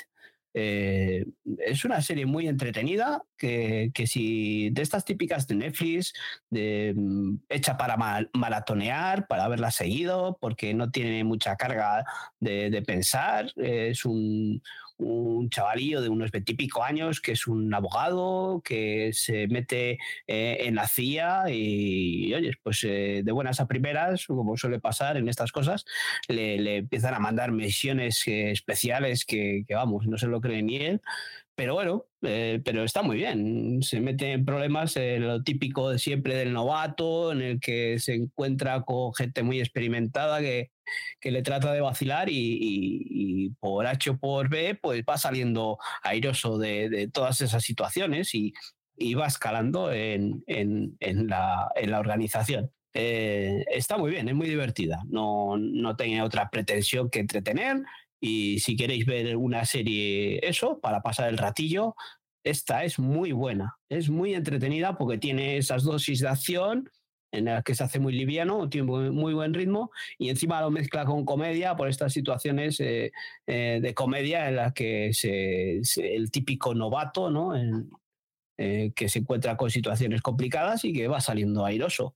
Eh, está muy bien, está muy bien. Yo, si queréis algo entretenido, dale una oportunidad a esta serie, como otras muchas veces que hemos hablado de series de, pues, del abogado de Lincoln y cosas así que son para eso, para entretener.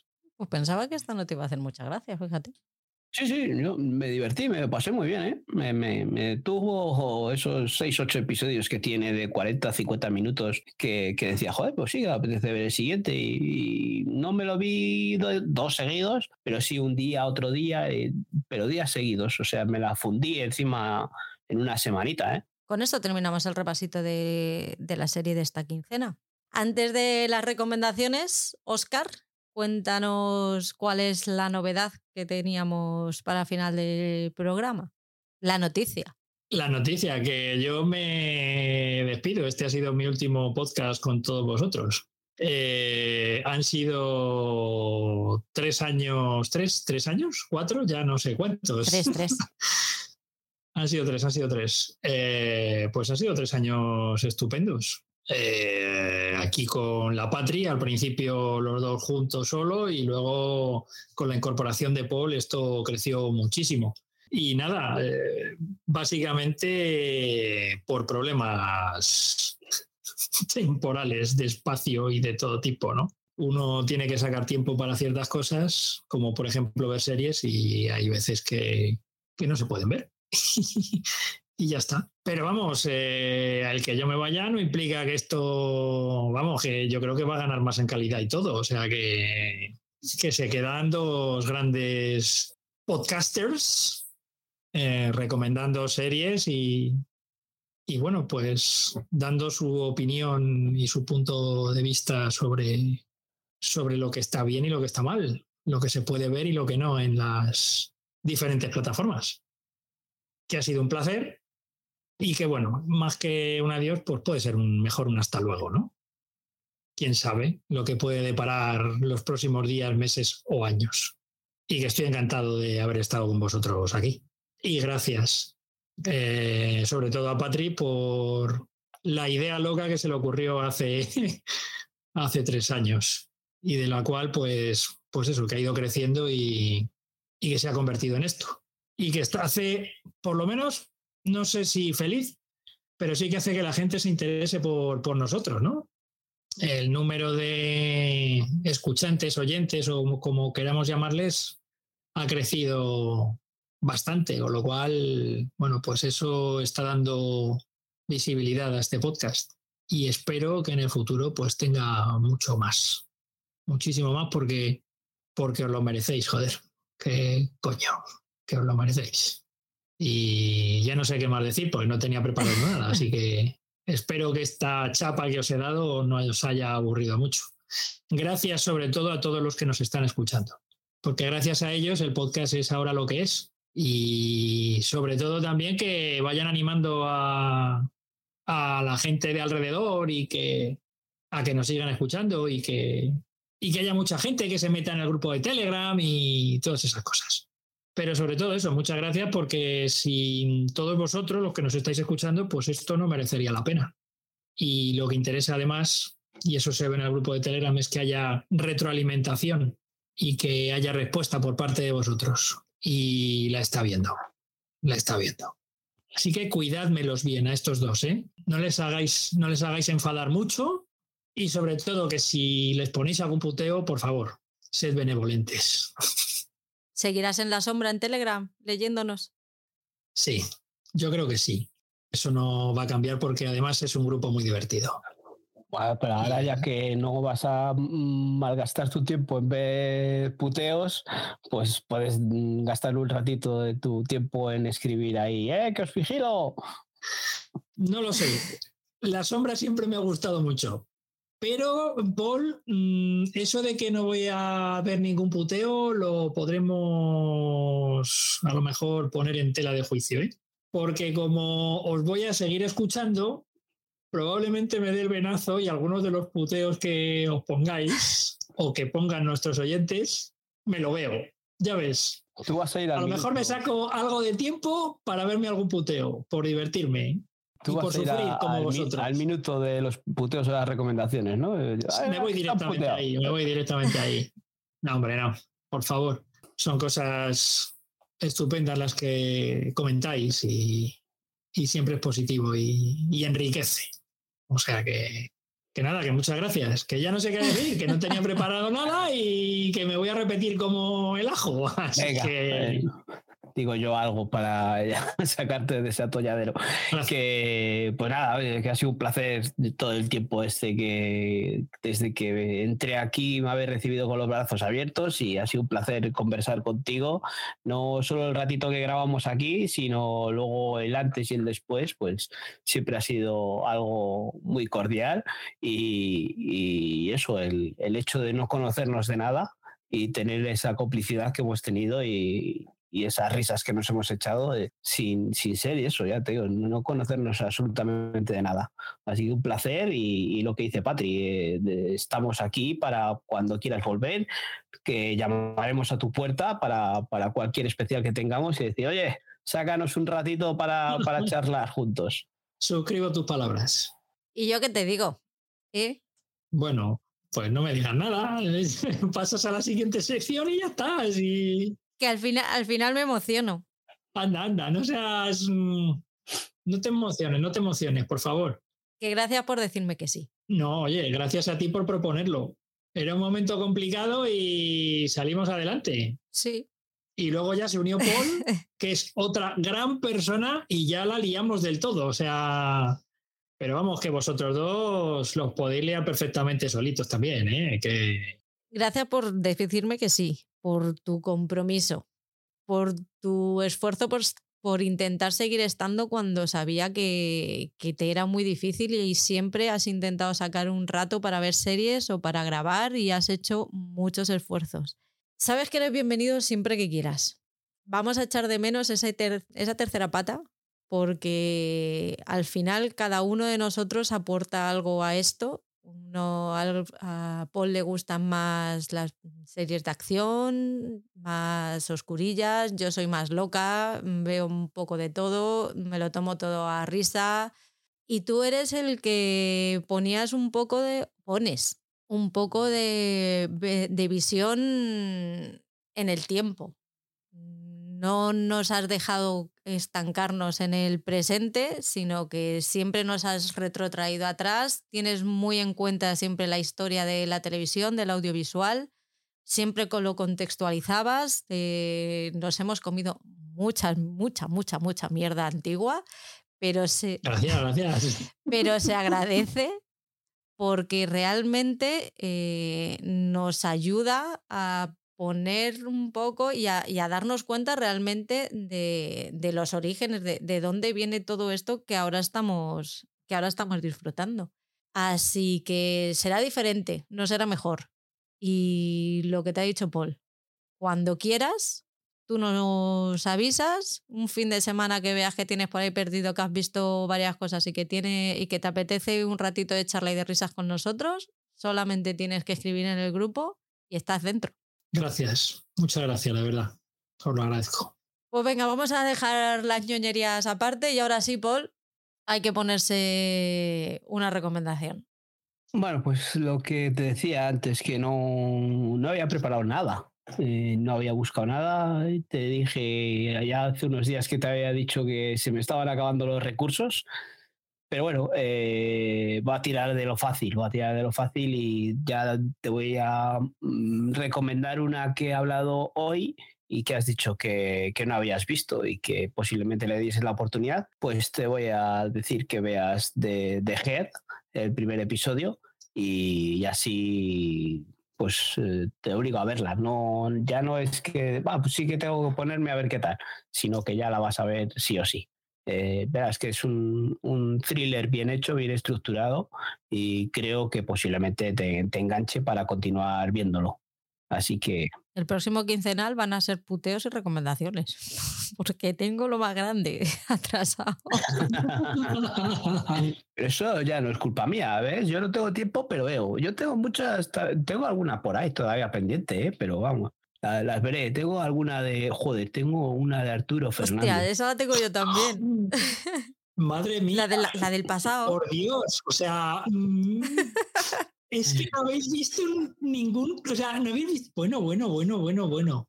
Es por ser maravillosa, lo vais a flipar. Es que, es que me resultaba muy duro, ¿eh? Y encima, encima no va a estar para cuando hablemos de ella. Bueno, pero os voy a escuchar. No sé cómo lo editarás, pero os voy a escuchar. Da igual, pero no vas a estar. Bueno, no pasa nada. En espíritu, con esa serie ahí hablando de ella, me da la, me da la sensación de que sí que nos vamos a cortar mucho de ti ese día. Pero de mí, de mi madre no os acordéis. ¿Qué culpa tendrá ella?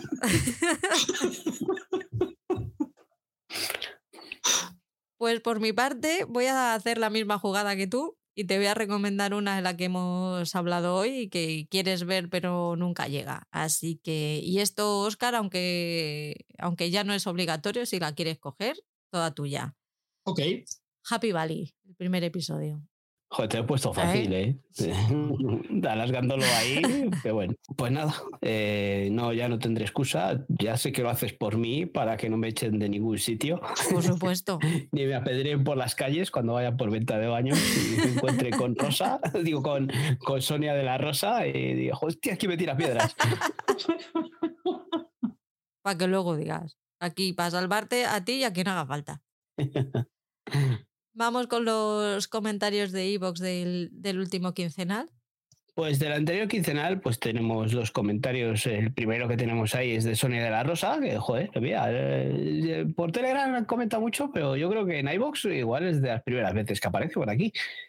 Y si antes hablábamos de ella, pues nos dice que buena serie extraordinaria, pero para extraordinarios vosotros. Bueno, un beso muy grande. Pues tienes que aparecer más, Sonia. Si encima para decirnos estas cosas, pues más tienes que aparecer. Sonia, a muerte contigo siempre. Muchas gracias por, por dejar el comentario. Y también, pues, nuestra Patricia G. Acosta nos dice: Hola chicos, me descargué el podcast y venía en el avión escuchándolo. El señor de al lado me preguntó si estaba bien porque me estaba descojonando sola y no veía que llevaba auriculares. Paul, te perdono la mierda de puteo, pero ponte ya con Happy Valley. Hazme el favor. Eh, esta temporada de Servan es la hostia. Buenísima. Echaba de menos este tipo de podcast. Eh, un fuerte abrazo para los tres. ¿Quién es Lady Spoiler? Pregunta. Mm, Ahí hay un debate eh, ya igual ha arrebatado Sonia de la Rosa eh, el título a Patricia, ¿eh? Sí, sí, es que Pa- Patricia soltó alguno, pero ahora está muy. Ya se ha Sí, contado. Comedida, está está comedida. comedida, Yo- sí. Ya no cuenta spoiler, pero Sonia de vez en cuando se le va la- el pancho y traca atrás. Ahí, como si te despistas, te lo mete. Es, es que Sonia, como habla tan rápido y tanto, y tanto, pues alguna tiene que meter. Pues muchas gracias, Patricia, por escucharnos y, y esperemos que, que tu viaje en avión pues, fuese más ameno. Gracias, Tocaya. Bueno, pues un, un anónimo que no es tan anónimo dice, soy Pablo de nuevo, el anónimo. Pues de lo que estoy viendo, recomiendo mucho Extraordinary, muy buena, muy divertida. Los efectos es lo de menos. El consultor y el inmortal también me gustaron. Si no soléis ver animes, igual sería mejor empezar con Spy X Family, que es más tranquilita. De las sofás pinta a serie del año para mí. Bye. Pues ahí nos deja una recomendación de un anime. Mm, ya la otra vez Palo nos dejó eh, también un título de un anime y ahora nos deja otro. Eh, igual hay que hacerle caso, ¿eh? Me la estoy apuntando, pero es que el anime me da muchita, mucho perezote. Me le voy a apuntar a ver dónde le podemos encontrar, si por vía legal, que ya sabéis que nosotros somos muy legales y vemos todo por el barco pirata. De momento le tenemos anclado en puerto. Todo por lo legal. Ya sabéis que el Videoclub Paco A lo mejor se pone de moda otra vez, ojito, ¿eh? Que está ahí, está Sí, calentando que pues- sale. Por eso Ah, digo que le tenemos anclado en puerto, pero vamos, no descartamos que algún día tenga que surcar los mares del sur. Muchas gracias, Pablo. Sí, vamos a ver si ese anime eh, está por ahí y, y si está para verle de forma legal, que no, que va a ser que no. Eh, pues habrá que verlo. Venga, Pablo, anímate y ponnos una recomendación de un anime que este podamos ver de forma legal. Y le vemos, Venga, va. ¿vale? Así que muchas gracias, Pablo, por dejar el comentario y por dejar de ser anónimo.